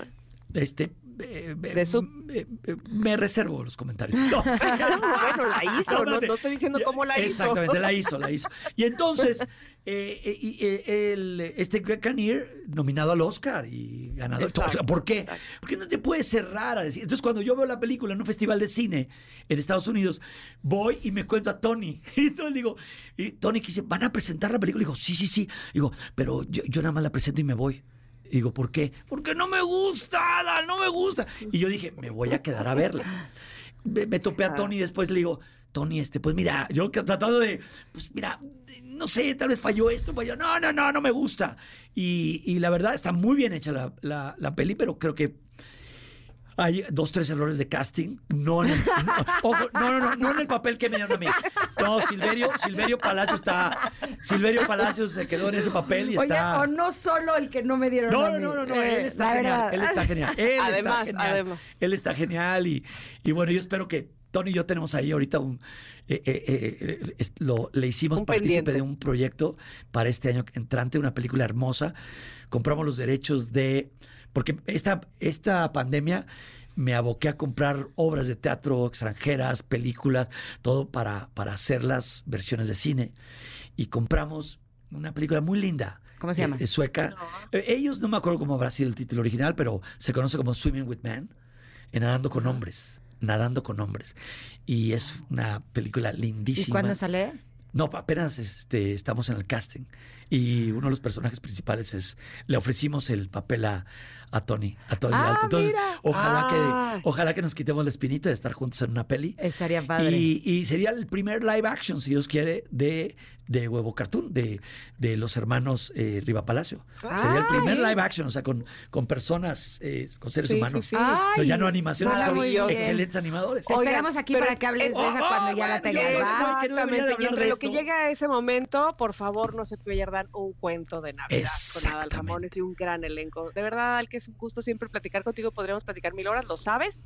Pero bueno, hay que irnos a un corte En la también boda, y- hubo una boda, en tu boda estuvimos platicando, bueno. eh, Bueno. en lugar de bailar, Tamara platicó conmigo. No, oye, este, les mando un beso, un beso a las dos. A ti te lo mando, a ti te lo doy ahorita, Gracias. Y boletos en uncuentodenavidad.com. No se quede sin este gran regalo de Navidad. Buenísimo. Gracias, Adal. Gracias a ustedes. Todo el éxito. Oigan, Gracias. ¿y cómo vamos de tiempo?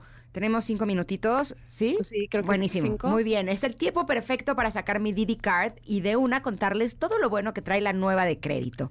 Pedirla, además, es muy fácil porque no tienes que comprobar ingresos y tampoco te van a cobrar anualidad nunca, ni al tramitarla, ni nada de cobros es- escondidos. Te da hasta el 3% de cashback en tus compras todos los días y lo que ganes lo puedes usar para pagar tu misma Didi Card, para viajes en Didi o comida en Didi Food. Es que Didi Card es creada por Didi y está respaldada por Mastercard. Y podrás usarla en miles de establecimientos y obtener todos los beneficios. No sé si tengo otros minutitos más, Sí, nada sí. más para decirles, ¿sí, verdad? Sí. Ah, bueno, entonces puedes tramitar la tuya porque eso es lo que te tomará pedirla desde la app. Unos minutitos nada más. Solicítala hoy mismo. Lo bueno es que hay Didi Card. Vámonos al corte y regresamos que tenemos más para ustedes aquí en MBS. Somos Ingrid y Tamara.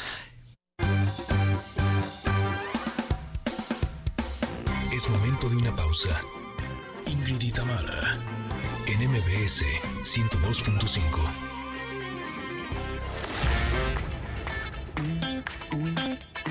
Ingrid y Tamara, en MBS 102.5. Continuamos. Estamos escuchando I Am a Woman de Emmy Melly.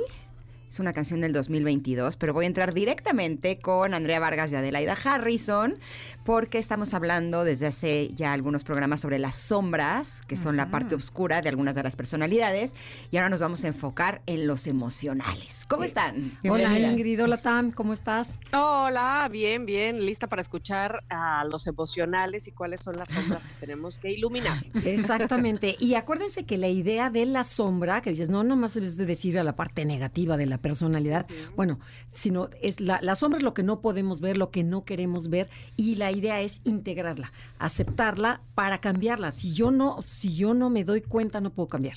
Entonces la idea es cáchate que sí lo tienes, que mételo, intégralo y transfórmalo. No, y sobre todo darnos cuenta que no solamente las personalidades emocionales tienen estas sombras. Exacto. Siento que todos tenemos las sombras de todas las personalidades. Lo que pasa es que cuando es tu personalidad la tienes un poquito más acrecentada, digamos más profundo. un poquito más oscura esa Exacto. sombra, pero todos tenemos Todos mucho que tenemos aprender de cada una de, ellas. cada una, exactamente. Entonces vamos, vamos con los tipo 2, ¿se acuerdan que se llaman los colaboradores, los rescatadores? Y, y recuerden que son esas personas que son alegres, encantadoras, efusivas, cálidas, amigables, súper eficientes, románticas, altruistas, complacientes y súper generosas, que, ah, que Ingrid tiene muchísimo de esto. O sea, sí, tú yo tienes tengo mucho la mucho personalidad dos. Yo me desintegro mucho en el 2, Entonces dice, muchísimo. pero también te integras, porque también sacas lo bonito y lo feo de los dos. O sea, es de, es de las dos partes. Ay, no lo había visto así, pero sí, exactamente. razón. Y para estas personas rescatadoras, las relaciones humanas, la intimidad, los sentimientos significan mucho en la vida. Y cuando alguien necesita de su ayuda, se sienten valiosos y muy importantes. Podríamos decir que su adicción son las personas. Entonces vamos con sus sombras. Ade, Ade tiene una. La primera es la inseguridad. Porque no se dan cuenta, pero son adictos a los halagos. Siempre necesitan que les estén confirmando su valor, que le digan, wow, es que cómo te necesito, ¿qué haría yo sin ti? La vida es increíble teniéndote, que además sí es, ¿eh? Invierten muchísima energía en complacer a los demás, pero a los que les interesan. Y tampoco se dan cuenta que escogen con quién y con quién no. Y disimulan ese interés con mucha frescura, con eh, este, así como mucha espontaneidad, pero está bastante estudiado inconscientemente, porque Yes. siempre quiero recibir algo a cambio.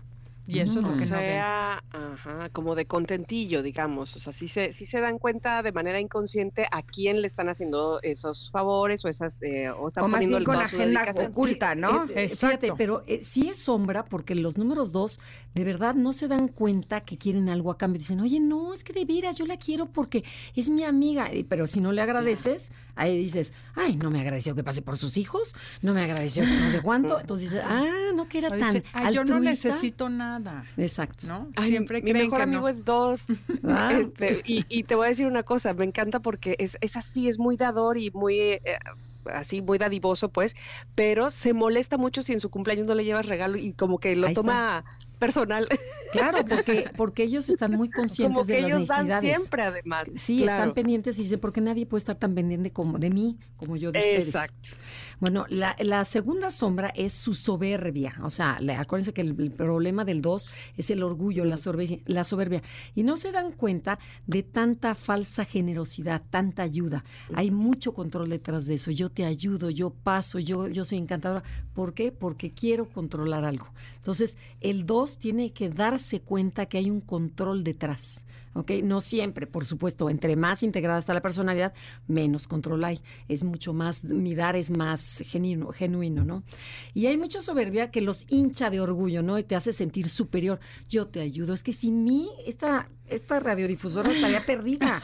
O sea, entonces, de verdad, yo me siento que, que soy importantísimo. Entonces, hay que darse cuenta, el 12 tiene que dar cuenta que necesita de los demás este, para, para, servir, para ser servir, ¿no? Para poder ayudar. Entonces, ahí está una soberbia enorme. Y o sea, que nadie es sombra. tan indispensable. Que nadie es tan indispensable. Ya cuando lo integro, pues me, ya me hago mucho más humilde. Oye, y la tercera es la generosidad que tiene una agenda oculta. O sea, eso es un poquito resultado de lo primero, que siempre quiero obtener algo a cambio y no me doy cuenta que tengo una agenda. O sea, yo creo que soy la madre Teresa de Calcuta, pero atrás hay una agenda súper escondida. Esa es otra cosa que tiene que ver. Y algo que nos dijo Ross Hudson un día que vino a México, dijo que el, el 2 se integra en el 4. Cuando se da cuenta que le da envidia a todas las demás personas que son tan suertudas que tienen una amiga o amigo como ellos, y que quisieran tener a alguien que se preocupe como ellos se preocupan por el mundo. Ese es otro gran, gran sombra que las haría integrarse cuando se dan cuenta que sienten que son la última Pepsi del desierto. O sea, me siento tan bueno, tan bueno. Eso es algo que no ve y es una sombra muy profunda del 2. Y es así, como ya que aceptas eso, te integras muchísimo porque ya como que le echaste luz en lo más profundo de tu personalidad. O sea que hay, hay como parejas de personalidades que se integran y se desintegran una con la otra. No, lo que pasa es que a- la teoría antigua decía que tú te integras en una personalidad. Por ejemplo, el 4 en el 1, el 2 en el 4 y es la flecha contraria en el enneagrama. Entonces, alguna vez nos comentó eso Rizzo Hudson, pero es bien cierto, el 2 se siente tan picudo, lo que decía Andrea, soy tan superior que me encantaría tener a alguien como yo que me ayude, me cuide como yo cuido a los demás. Y eso, si tú te das cuenta de eso, te das cuenta de la agenda oculta, de la soberbia, la inseguridad. Mm, sí, y la soberbia es el que no pido ayuda, porque yo soy superior. Entonces, cuando necesito algo, mejor me quedo callado y no pido ayuda por, por orgullo. Mm. Entonces, Es que, digamos que es la intégralo, sombra pide más ayuda. oscura. No pasa nada, ¿no? Bueno, vamos con el ejecutor, si no nos van a correr y no nos va a dar Sí, tiempo. sí, sí. Vamos con el esposo de Tamara, ok, con El Ernesto, tres. que fue su santo, ¿no? Ayer. Este, bueno, se le conoce como Ay, lo sabíamos. Sí, ayer, ayer fue su santo. Ni lo felicité, dice Tam. Y tuvimos fiesta, pero mira, le voy a decir que fue por ese motivo. Exactamente. Se me hace que eres como yo. Yo digo, si yo no tengo santo, entonces no hay santos. Así. No, no me he aprendido No, ni él, uno. él lo- pero no lo tiene ni pero ni cerca. Ni Pero bueno, ya le voy a registrado. decir que por eso partimos pastel. ¿Qué, qué es el ejecutor? La sombra. La sombra. Recuerden que son personas alegres, tenaces, carismáticas, muy trabajadoras, echadas para adelante, quieren ser el mejor en todo, representan el arquetipo del éxito, son personas muy prácticas, asertivas, competentes, rápidas. O sea, todo el mundo queremos ser como un tres. Te les atrae mandar, controlar cualquier situación, además de ser un, son excelentes vendedores. O sea, el tres tiene una labia que te vende todo. Entonces, ¿cuál es su sombra? Entonces, la primera sombra de lo que tiene que darse cuenta el tres es el autoengaño. Es decir, ¿cómo de qué me engaño? Me engaño de ser lo que no soy. O sea, el 3 tiene muchísima facili- facilidad de adaptar lo que se requiere en el momento. Por ejemplo, a lo mejor ser el ejecutivo estrella, entonces donde te vistes de tal manera, con el celular tal, la pluma tal, la manera de hablar tal, la copio, la integro y me la creo. Entonces, pero luego estoy con, con las monjitas y me vuelvo una monjita. Luego estoy con los hippies, me vuelvo un hippie. O sea, y soy el mejor. Me adapto, me adapto, me adapto, me adapto. Y ahí es donde el autoengaño, que digo, bueno, ¿y cuál de estos soy? Porque me alejo de mi ser para darte gusto a ti, a ti y a ti. Entonces, el 3 cambia, cambia, cambia. Entonces, ahí está su sombra, el autoengaño. Y bueno, otra importantísima es el engaño de la velocidad, que el 3 vive en el mundo de lo urgente y deja ir lo importante. Eso sí. Sí, sí, sí, de acuerdo. Y bueno, tenemos A ver, a ver, a ver, una- vete eso, házmelo un poquito más lentito. Sí, dejas ir lo importante por vivir en la urgencia. Porque todo es para hoy y O no sea, perdamos tiempo y el tiempo es oro. Y lo Sí. importante es tu familia, estar con tu gente, y entonces dejas ir las cosas verdaderamente importantes porque me urge cortarme el pelo, pintarme las uñas, ir al salón, hacer el trabajo, entregar. Entonces, deja lo urgente y empieza a vivir lo importante. Ok. Ajá. Y esto, Uranio Paez es un maestro en Enneagrama y dice que dejas de disfrutar el momento presente y de ser receptivo a los demás y te es muy difícil notar en qué momento pierdes tu identidad. Abandonas tu verdadero ser a tu espíritu, que es lo realmente importante que te vincula con los demás y permites que tu tres te gobierne y dirija tus acciones. De eso se trata esta sombra. Y fíjate, esta velocidad que tiene el 3, que chécalo, Tamara, si, si tu marido no es así, porque a lo mejor Veracruz no se, no se presta a esto, pero estoy tan, tan acostumbrado a hacer, hacer, hacer, hacer, hacer, tornar, que de ahí me vuelvo a desconectar de mí por, y me siento muy productivo y ahí me vuelvo a engañar, que digo, es que qué bárbaro, qué eficiente soy. Hice diez mil cosas, pero no me acuerdo bien de las cosas. No me acuerdo que estuve con Ingrid, no me acuerdo que me dijo que su hijo estaba enfermo. No me dijo por qué, porque yo voy tan rápido. Totalmente. Bueno, yo la tengo así, así. gruesa esa, Igualito, gruesa. igualito.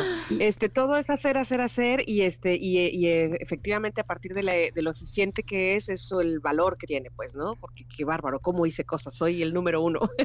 Sí, sí, así totalmente. exactamente. Ahora, ¿no son eficientes también con las necesidades de las personas? ¿O ahí no aplica? si me interesa, sí, claro. O sea, por ejemplo, eh, por dar- o sea, eh, eh, el doctor del hijo, Ajá. si son súper eficientes, eso sí, Sí. lo toman Sí. en cuenta. Sí, el sí, problema sí. serían las cosas que para ellos no son como tan importantes. Ajá, exactamente. Exacto. Ok, Exactamente. Es que además su sombra, tercera sombra, es que les da mucho miedo no dar el ancho. O sea, eso es lo que tienen en el fondo. Entonces, en las cosas que les interesa, que les dan valor, claro que van a echarle el mil y van a estudiar y van a esforzarse porque quiero ser valioso a través de ser ejecutor y lograr. Entonces, como dices tú, si soy doctor, bueno, le voy a poner toda la atención a este tema. Lo que no voy a apelar es a mis hijos, a mi familia y a la gente que está alrededor, por lograr la eficiencia que busco.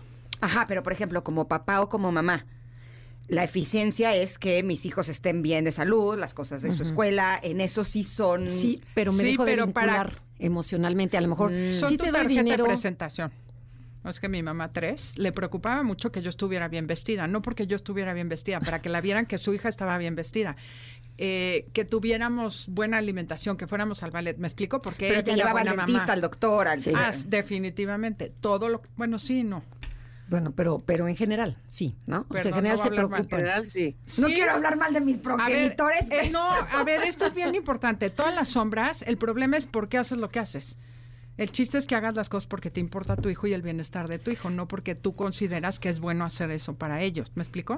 Pero Y ahí, y tres, ahí está el En su búsqueda de, de lograr la eficiencia, hace y hace y hace, pero no se da cuenta que está atropellando porque a lo mejor no es la necesidad del hijo, es mi necesidad de lo que creo que mi hijo necesita. Mm. ¿Me explico? Sí, sí, la que me hubiera gustado ir al ballet es a mí y entonces te mando a Eh, ti. exacto. Ah. Era bailarina frustrada y mi hermana y yo acabamos toda la carrera de bailarinas. Uy. Nos gustó, pero sí es eso. Yo necesito eso, tú lo vas a hacer por mí. Ok. Y vas a hacerla mejor. Ok, ok. Sí, pero sin Mm. embargo es una personalidad súper valiosa porque si la integras y está sana la personalidad, bueno, logran tanto Sí, claro. y además tocan Uf. emociones y se vuelven súper padres. O sea, Solo tienen que conectar el corazón. Sí, por ejemplo, ayer lo vieron aquí con Gaby Vargas que vio a, da- a dar el libro. Así es un tres, es, mi un vida. tres social y ella Ay, dice por primera vez me Hablo desde el desnudé". corazón. Desde el Claro. corazón. Sí, dice, no, y, y se quebró. se quebró, verdad que la me oí que se conmovió quebró. Ah, la mandaron a corte rápidamente para que se recuperara. Pero este eh, es esa parte, ¿no? Que dices, primero dice, yo hablo mucho de... Más de- gusto me da. Sí, sí, de números y de facts y de todas las cosas. Pero cuando yo tengo que hablar de mí, ya, es, ya habla de un 3 que ya, Sí, ya está en trabajo personal, que ya le he trabajado. Aquí valdría la pena que cualquiera de las personalidades no nos esperemos a que venga un desafío de esa magnitud Exacto. para que podamos hacer cosas que nos integren como personalidades, ¿no? Exacto. Si la 3 lo que le, lo integra o la integra es todo esto emocional, ¿no? Eh, hacerlo a través de... Pero de- para ellos les estorban las actos. emociones, porque dices, es que me quitan eficiencia las emociones. Así como al 4 le fascinan, a este le quita. Entonces, el chiste es que te des cuenta para que las integres. Bueno, no siempre nos Ya. fascinan, a veces nos rebasan. Sí, sí. Como lo oímos hoy en la mañana. ¿Eh? Como lo escuchamos en la mañana. Pero, ¿qué tal tú explicas el 4? Vamos con el 4. ¿Nos da Eh, tiempo? no, no, yo No. creo que cuando Lo lo, vamos a dejamos para dejar la la siguiente. siguiente, sí. Así te dedicamos ¿Y ya no tiempo sería lo único que nos completo? Ingrid. Sí, ya ¿Eh? es el último que nos queda y este y a ver qué temita le sacamos ahí también, padre. Órale. Va, va, va. bueno, pues así lo hacemos. Ay, bueno, pero ¿de dónde más las podemos escuchar? Porque yo sé que el sábado ustedes están aquí en el 102.5, cuéntenos. Sí, el sábado vamos a estar transmitiendo en vivo del Bien Fest a las 12 del día, o sea que si quieren darse una vuelta, eh, vamos a ¡Qué tener... padre! sí, y también estamos ¿Sábado en- a las- este sábado a las 12 del día. Ok, sábado a las 12 del día aquí en el Salón Candiles. Eh, va a estar bien padre, hemos tenido ya muchos especialistas del Bienfest. Yo voy a estar con mi conferencia el domingo a las 4 de la tarde, Ay, no, así es que ahí los esperamos. Ahí, ahí vamos a estar todo el día. Venga, Y si no en redes, Instagram y Facebook, Enneagrama Conócete. buenísimo. Y este Buenísimo. Sí, sábado... y también nuestros cursos que siguen, ah, tenemos cursos online en enneagramaconocete.com. Perfecto. Ay, les mando un abrazo a las dos y aquí las esperamos el próximo miércoles. Súper, Gracias. gracias. Gracias a ustedes. Gracias. Oigan, Vámonos al corte. Sí, Ajá, solo antes, del corte eh, queremos compartirles información importante, ya que mi generación es como ninguna. Nos conectamos al mundo desde la palma de nuestras manos. Mi generación busca retirarse a los 50, pero en realidad muchos no seremos capaces de retirarnos antes de los 75, ya que solo una de cada cinco personas de mi generación vive en la pobreza. ¿Qué pasaría si creamos estrategias financieras para las necesidades de mi generación? ¿Qué se necesita para redefinir nuestros hábitos financieros? Bienvenidos al doceavo Foro Internacional de Pensiones, My Generation, redefiniendo hábitos financieros. Ahora sí, nos vamos al corte, regresamos que tenemos más para ustedes. Stevie de TV también viene y Pontón a hablarnos de tecnología. Quédense en el 102.5, somos Ingrid y Tamara. Es momento de una pausa. Ingrid y Tamara, en MBS 102.5.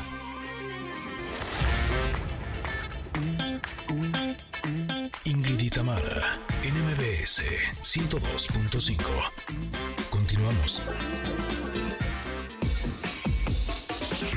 Cine y series, al estilo de Stevie de TV.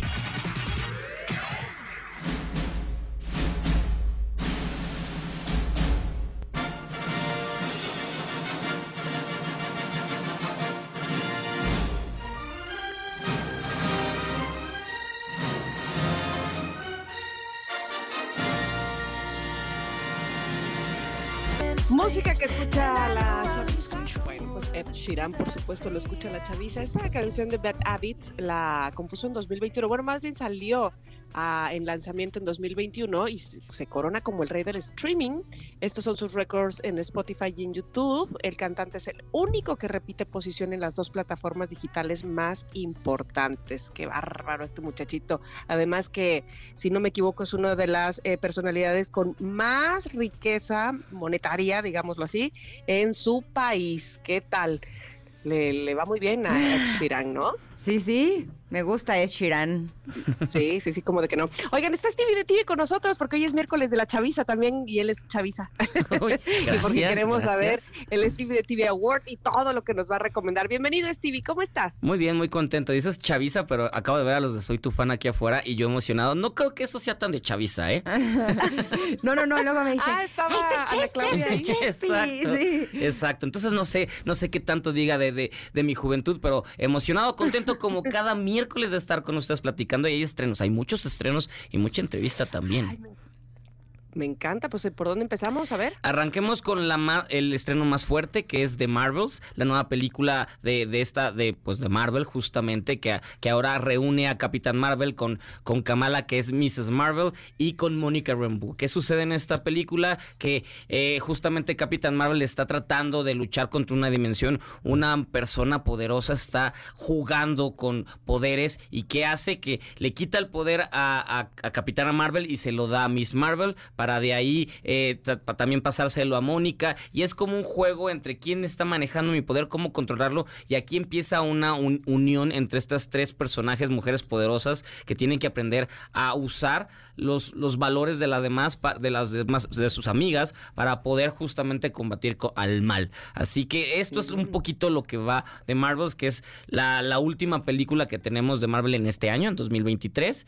Recordemos que, que en este momento Marvel está reestructurando todo su, su idea y su, y, y- y su futuro, ya que hay cambios, no están funcionando las cosas que están presentando, no está yendo para el rumbo que quieren, así que están reestructurando todavía estas de la última colita de, de lo que ya venían planeando y, y- y la película es entretenida, funciona, está bien, no te va a cambiar la vida. A mí ellas tres, que es Brie Larson, eh, que, que es la protagonista, junto con este Carol Danvers y Teyona Paris, están padrísimas.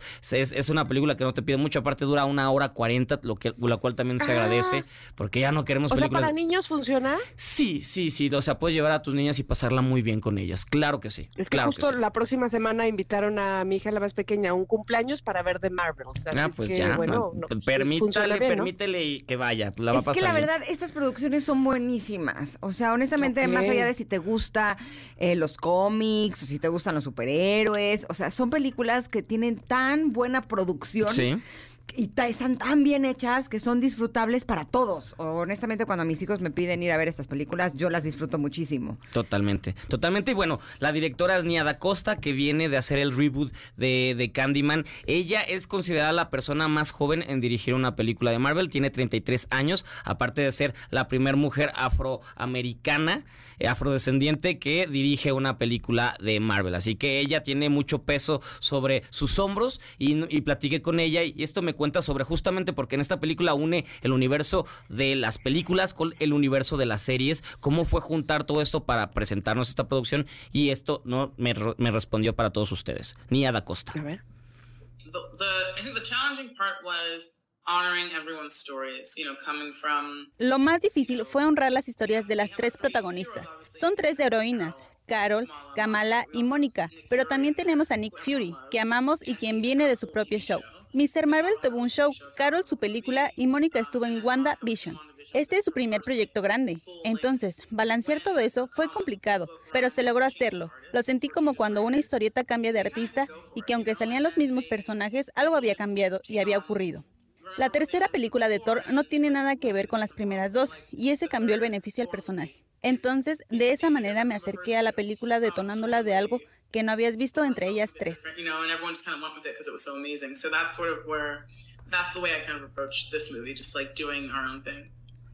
Perfecto. Esta película se estrena mañana en los cines de todo el país y de todo el mundo. Es el estreno mundial. De Marvels mañana.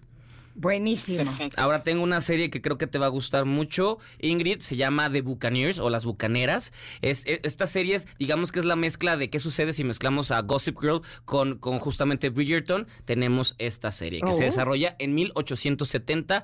Es la historia de cinco mejores amigas americanas neoyorquinas de mucho dinero que las invitan a formar parte de un grupo elite en Inglaterra. Entonces van ilusionadas, van con todo co- emoción de tal vez van a encontrar el amor, no lo saben. Y llegando allá, justamente la- las tratan mal porque al final los ingleses ven a estas mujeres con mucho dinero de vamos a sacarles provecho, pero pues no son de nuestra alcurnia, no son de nuestro nivel y es justamente ellas enfrentándose a un lugar donde no las quieren y también a revelarse de por qué me tengo que casar para, para obtener libertad si puedo ser libre en este momento. Y, lo único que tienen estas cinco personas, cinco mujeres, son la amistad. Entonces es una, un, esta serie está basada en una novela de 1930 que de hecho estaba muy adelantada para su época porque justamente hablaba de, de por qué tienes que casarte, por qué tienes que buscar a un hombre si tú puedes sola, por qué, por qué necesitas la compañía masculina si con las mujeres puedes salir adelante. Entonces eso en 1930 llamó la atención, fue como adelantada, pero, pero fue, se convirtió en una novela de que, que obtuvo mucho éxito a nivel mundial y por fin hacen su serie con todo el vestuario, con todo 1870 a- a- al más no poder. Es de la plataforma de la manzanita. Sé que te gusta mucho esa plataforma, entonces ahí la vas a encontrar. Hoy estrenaron los primeros dos episodios, cada semana vamos a tener uno. Es comedia, con, con también tenemos comedia, con drama, con los trajes, con toda la producción. Música actual es muy chistoso porque ponen a Taylor Swift en escena de baile de 1870. ¿Ah, de veras? Sí, y eso lo hace muy padre. Luego tienen a Olivia Rodrigo y dices, ok, esto está interesante, funciona, funciona, la, la estoy pasando muy bien. Y algo que también me llamó la atención es que todo el equipo creativo eran mujeres. Entonces, es un- una producción 100% femenina para que todos la pasemos muy bien, porque no, no, no, quiere decir que nada más las mujeres la van a disfrutar, todos la vamos a disfrutar. Pero está bien padre. La- de- las bucaneras de Buccaneers está divertidísima y creo que se puede convertir en la nueva Gossip Girl sin ningún problema. Así que es esta producción. Eh, platiqué con la directora Susan White, eh, ganadora de BAFTA, ganadora de muchos, de muchos premios, y justo le pregunté si ella cuando entró al medio se sintió como las protagonistas al llegar a una industria donde nadie la conocía o la quería y la voltean a ver feo. Ella sintió algo parecido como las protagonistas cuando llegaron a Inglaterra y esto me respondió. Cuando comenzaste a trabajar en la industria, ¿no te sentiste como estas cuatro mujeres principales que llegan a un lugar que no conocen y que todas las observan de manera extraña? ¿No sentiste eso? Claro, porque cuando empecé yo era una extraña criatura, porque no existían tantas mujeres dirigiendo. Tenía muy pocas figuras a quien seguir. Estaba Angex Barda, Lenny Reffinch, Jane Caption. Eran muy pocas, un puñado de mujeres. Y me encanta decir que conforme mi carrera ha ido creciendo, existen más mujeres que han ido marcando su camino. Y es algo emocionante de ver. Pero justamente cuando empecé era un mundo totalmente distinto. Por eso fue increíblemente fabuloso tener tan importante equipo femenino en este show. Yo creo, lo primero que tuvimos que hacer fue compartir la visión y ser intuitivas entre nosotras. Y eso es bastante liberador, creativamente porque es una libertad que te va en el ambiente de soporte. Y creo que eso nos ayuda a hacer nuestro mejor trabajo. Muy bien, pues entonces ahí está en la de la manzanita, ¿verdad? Exactamente, Las Bucaneras de Buccaneers, una comedia, drama histórica con música actual divertidísima. Súper, Ah, en la de la manzanita. Exactamente, exactamente. Y de la manzanita.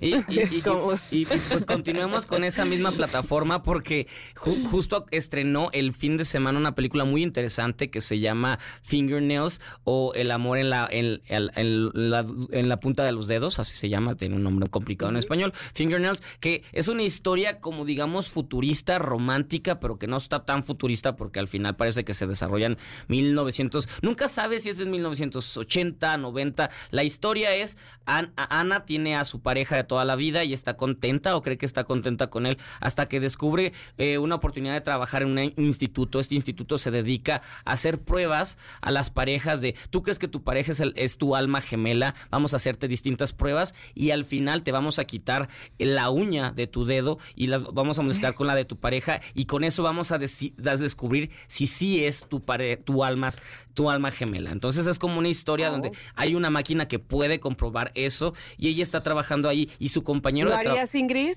¿Lo harías? Híjole, no sé. Descubrir justamente si tu pa- con la pareja la- con la que estás. Híjole, yo creo que sí, estaría interesa- interesante, ¿no? Este, a ver si es cierto. Pero bueno, yo digo que estaría interesante hacerlo antes de como enseriarnos. O sea, Exacto. como que de que ya tomarlo en serio. Eh, eh, eh, esa- ¿Enseriarnos? sí, está padre la palabra Antes enseriarnos. de vincularnos emocional Pero y ya, más, sexualmente. pero ya más profundamente, o sea, ya de, de formalizar, esa es la palabra.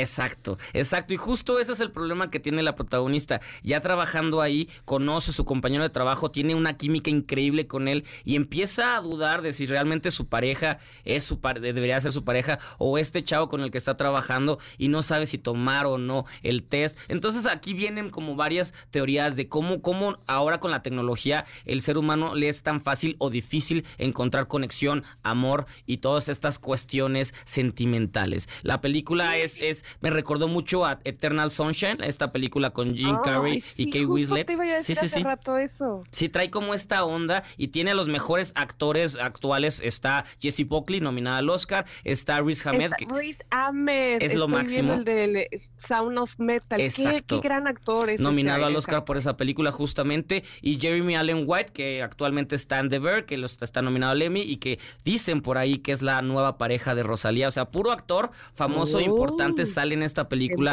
que, que justo nos hace cuestionar qué significa este pues el amor y quien la produce es ni más ni menos que Kate Blanchett esta actriz ganadora ¿de del Oscar veras?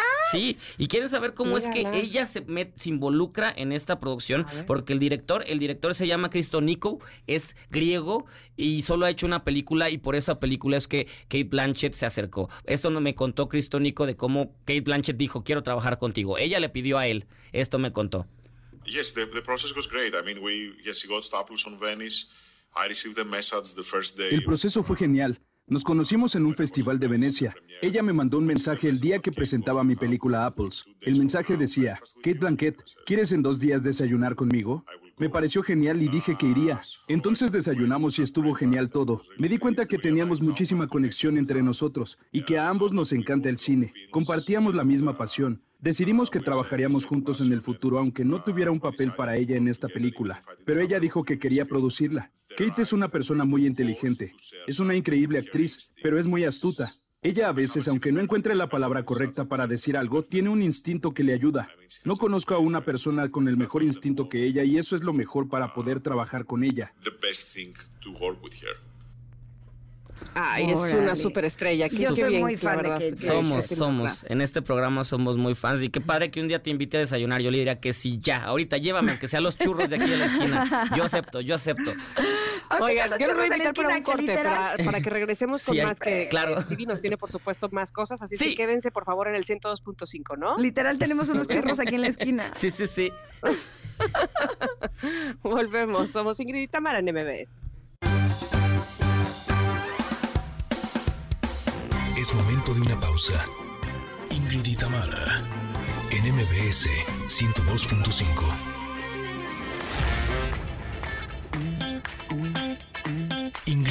Ingrid y Tamara, en MBS 102.5. Continuamos. Ah, llamamos también a Miley Cyrus. Esta canción se llama También. Flowers y es música que escucha la chaviza y la no tan chaviza, que ya tenemos un poco más de experiencia en la vida en donde nos han roto el corazón y lo estamos pegando y por eso esta canción nos gusta tanto. Listo, gracias. Eso. Pero estamos felices con Stevie TV que nos está recomendando películas, series, cosa muy muy buena. Exactamente, y quedan dos. Quedan el dos, el. Stevie Award y oh, esta semana no hay tomatazo, así que no, no se preocupen. Oh. Pura película buena. Esta se estrenó el fin de semana y quiero que la conozcan. Se llama Naidat, que es el nombre de Diana Naidat, una nadadora eh, importante. ¡Ay, ya la vi! Ya la viste, perfecto. Está eh, Oh, con, con- con esta justamente con Jodie Foster y Annette Bening. Ay, habías entrevistado a Jodie Foster, ¿no? Eh, f- ella estuvo presente por el Festival de Morelia. No pudimos ¿no? platicar de la Mm. película por, por la huelga. No, no, no podía ella hablar o promocionar nada de su trabajo en este momento. Pero sí, sí, eh, eh, cuando se apagaron los micrófonos y dijo, vean esta película porque estoy muy orgullosa. Y vaya que debería de estarlo porque es la historia real basada en, en justamente la nadadora eh, Da- Diana Nayat, que ella, lo, ella ya cruzó varias veces nadando, eh, cruzó eh, parte que de Italia a Grecia y cosas así, pero su sueño siempre fue nadar de Cuba a Miami o, o, o Key West, que es lo más cercano. Es la que nos dijiste el otro día, ¿no, Tam?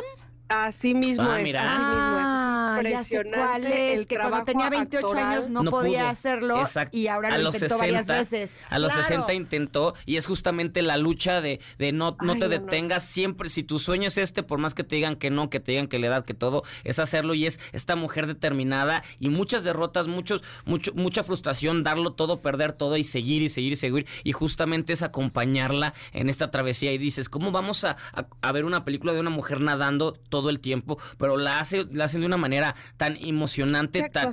Exactamente, con una actuación. O sea, Ned Benning literal deja el cuerpo y el cuerpo no, no. En, e- en su trabajo porque ella está nadando todo el tiempo. Ella está, eh, se preparó, se entrenó y cada abrazada que vemos De hecho, es con ella. la nadadora, eh, con, con la verdadera se entrenó. Sí, con Da- Diana Nayat se entrenó. Y, y esta película, aparte, marca el debut de Elizabeth Chai y Jimmy Chin, do- eh, dos, dos directores que ganaron el Oscar por un del documental Free Solo sobre un chavo que escal- escaló una montaña muy alta en, en Estados Unidos sin protección. Este documental ganó el Oscar y ahora ellos debutan en ficción en una película que tiene que ver con el deporte y con las ganas de triunfar. Pero es espectacular y se estrenó el, el fin de semana, apenas la pude ver, por eso no la había comentado, pero dije, es necesario platicar esta película en este programa porque fantástica, fantástica recomendación. Yo creo que ellas dos, Jodie y Annette, van a estar nominadas al Oscar por su trabajo Yo en también. este filme.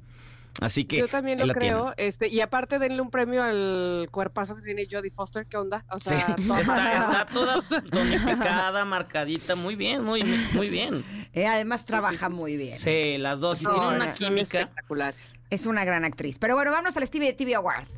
Va- Vámonos. Ladies and gentlemen, el Stevie de TV Award es para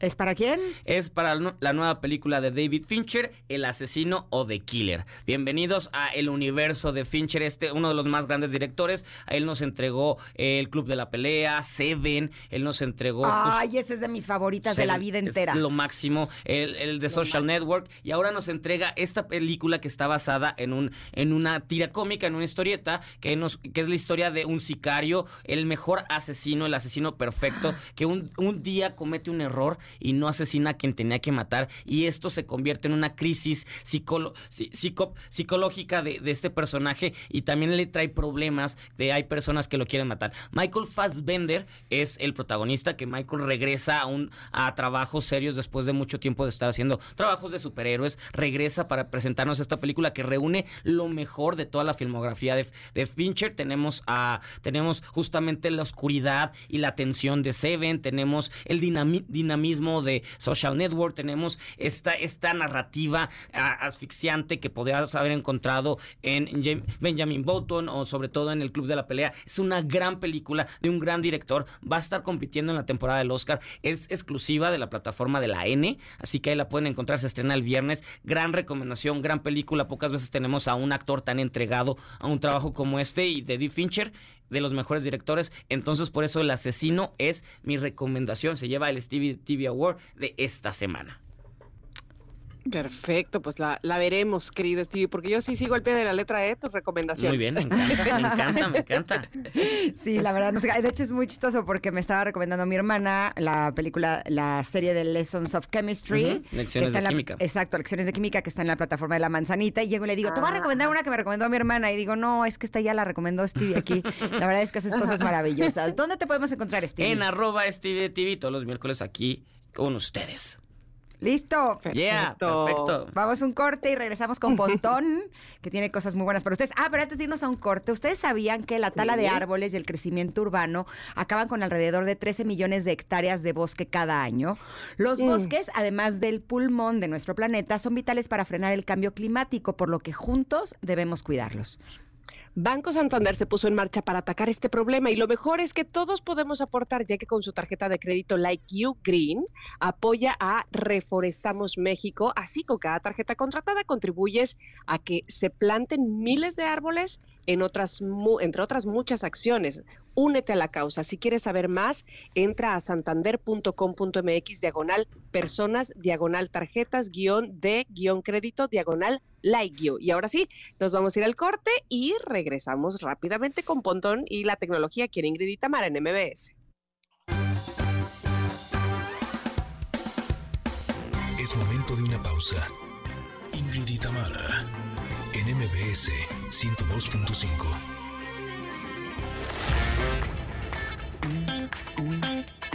Ingrid y Tamara, en MBS 102.5. Continuamos. Pontón. En MBS, lo mejor de tu vida digital. Dímelo todo, Pontón. ¿Quién canta? ¿Quién estamos escuchando este miércoles de música que escucha la chaviza? Exactamente, se llama, la canción se llama Strangers de Kenya Grace. Ok. Y es nueva, nuevita, y es lo que está escuchando la chavita ahorita, ¿eh? Sí, Está sí, sí, sí, sí, que lo, lo sé, pongan lo en sé. su playlist de chavos. Y te digo algo, Sí. hay, hay este, no sé si tú lo has notado, pero hay como estilos que marca un artista y de ahí se vienen otras más que toman ese estilo y entonces ya te confundes un poco, pero esta canción este podría cantarla Billie Eilish. Billie Eilish, exactamente.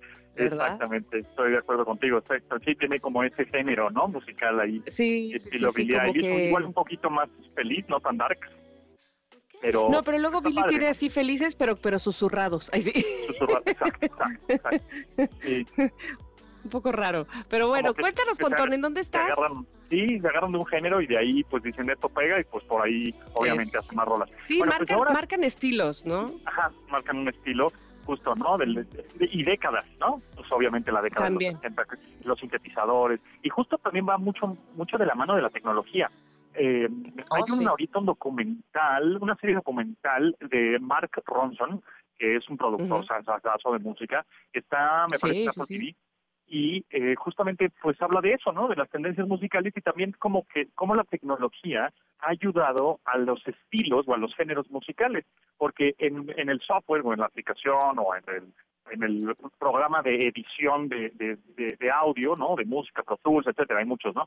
Pero Cubase, bla, bla, bla, este, utilizan o los, los mismos programadores o los mismos desarrolladores de este software ponen algún plugin, algún efecto especial, algún efecto ahí co- coquetón, ¿no? El autotune famoso, por ejemplo, y, y empiezan a utilizarlo los productores musicales en muchos de sus artistas. Y entonces eh, se empieza a generar pues este este nuevo estilo musical, ¿no? Una tendencia, claro. Pues Mark Ronson la- no es el que hizo con, con Bruno Mars la de Uptown Funk, ¿no? Así es, exactamente, sí.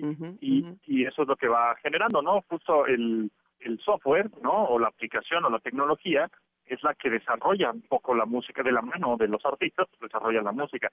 Por ahí también tuve oportunidad cuando estuve en Hawái, hablaron, eh, estaba el chavo, bueno, el chavo, no, no estaba tan chavo, era un señor ahí este, muy, eh, pues, que era el que llevaba, le dieron un Oscar honorario eh. Oscar de la Academia, honorario, porque él llevó por 15 años Pro Tools, ¿no? Fue director de Pro Tools y gracias a Pro Tools pues se revolucionó la edición y la mezcla de audio en las películas, por ejemplo. Oh, wow, qué Entonces, importante.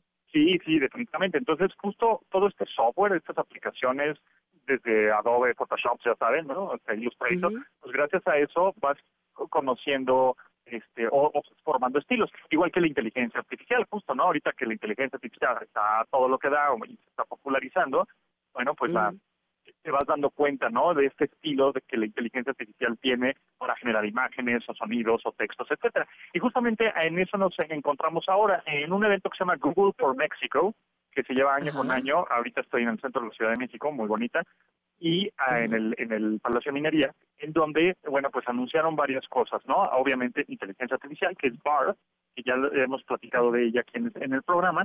Utilícenla, es gratis y de verdad que está fe- fenomenal. Yo lo utilizo cada vez más y, y lo utilizo ya más como de rutina, ¿no? Ya es, hazme un resumen de esta noticia. Haz cinco tendencias que vienen para el 2023. Este, ah, planéame un viaje, este, no sé, a Las Vegas el próximo año. Yo lo acabo de hacer justo en eso, en el planeame un viaje. Ajá, entonces puedes planear viajes, generar algo de inspiración, escribir hasta código, ¿no? Si eres un coder o eres un developer, un, un desarrollador de algún software, ¿no? Ujú. Puedes escribir código ahí, puedes hacer resúmenes justo de noticias, o, ¿no? Etcétera. Utilicen, ya está disponible en 40 idiomas, puedes traducir, ¿no? Textos, ¿no? Rápidos. Entonces, vale la pena, de verdad, utilícenlo cada vez más. Eh, Repite, repite cómo se llama. ¿Perdón? ¿Cómo se llama? Eh, BART. O sea, lo busco en Google, ajá, bar, ¿así? BART, B de burro, A de árbol, R de Ricardo, D de dedo, punto, BART. google.com. O sea, en el navegador, en el mismo navegador en donde estás, pones bar.google.com.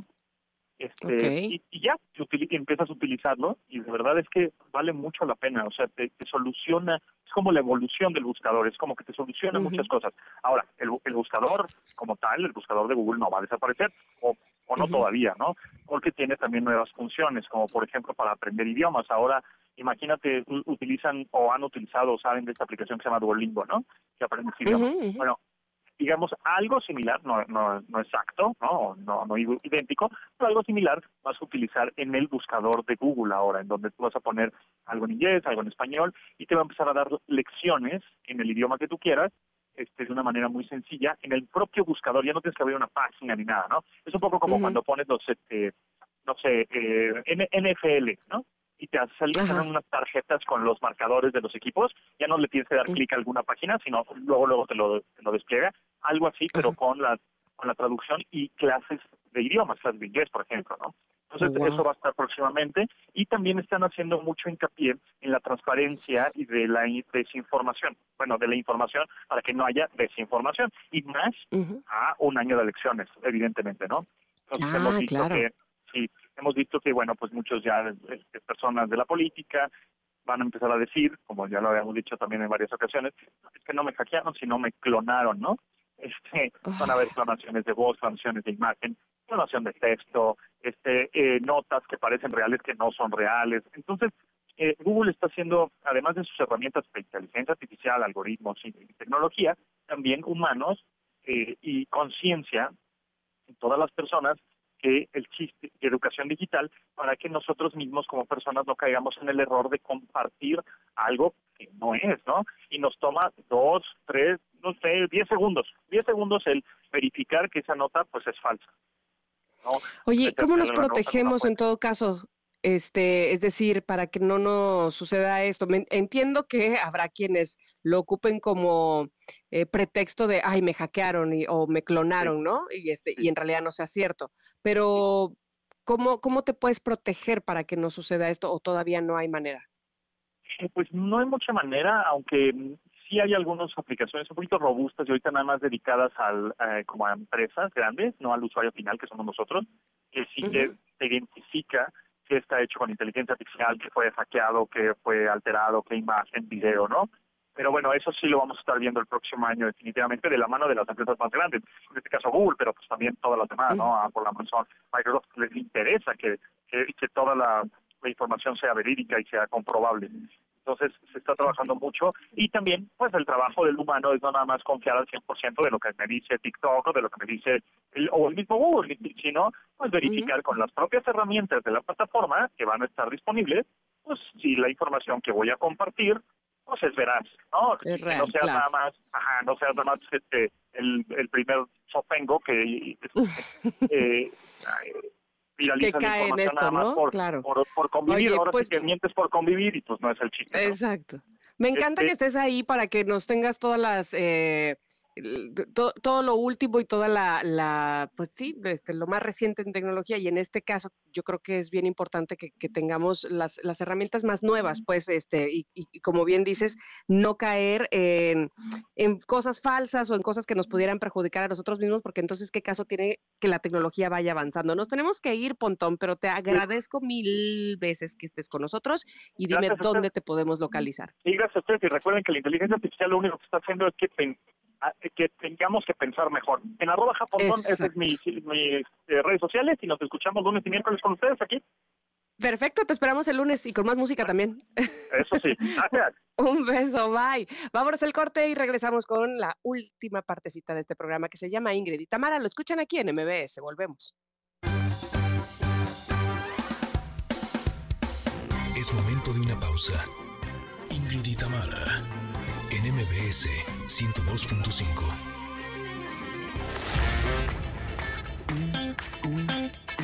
Ingrid y Tamara, en MBS 102.5. Continuamos. es momento, es momento de despedirnos, queridos Connectors, no sin antes decirles que estén preparados porque a partir del primero de noviembre las torres ya tienen un palacio, pues el nuevo Palacio de Hierro Satélite abrió sus puertas después de haber entrado en etapa de renovación total. Así es que puedes recorrer sus cuatro pisos donde las marcas más lujosas y exclusivas se mezclan con el legado y la historia de Ciudad Satélite. Disfruta de la arquitectura que te remitirá a las icónicas torres.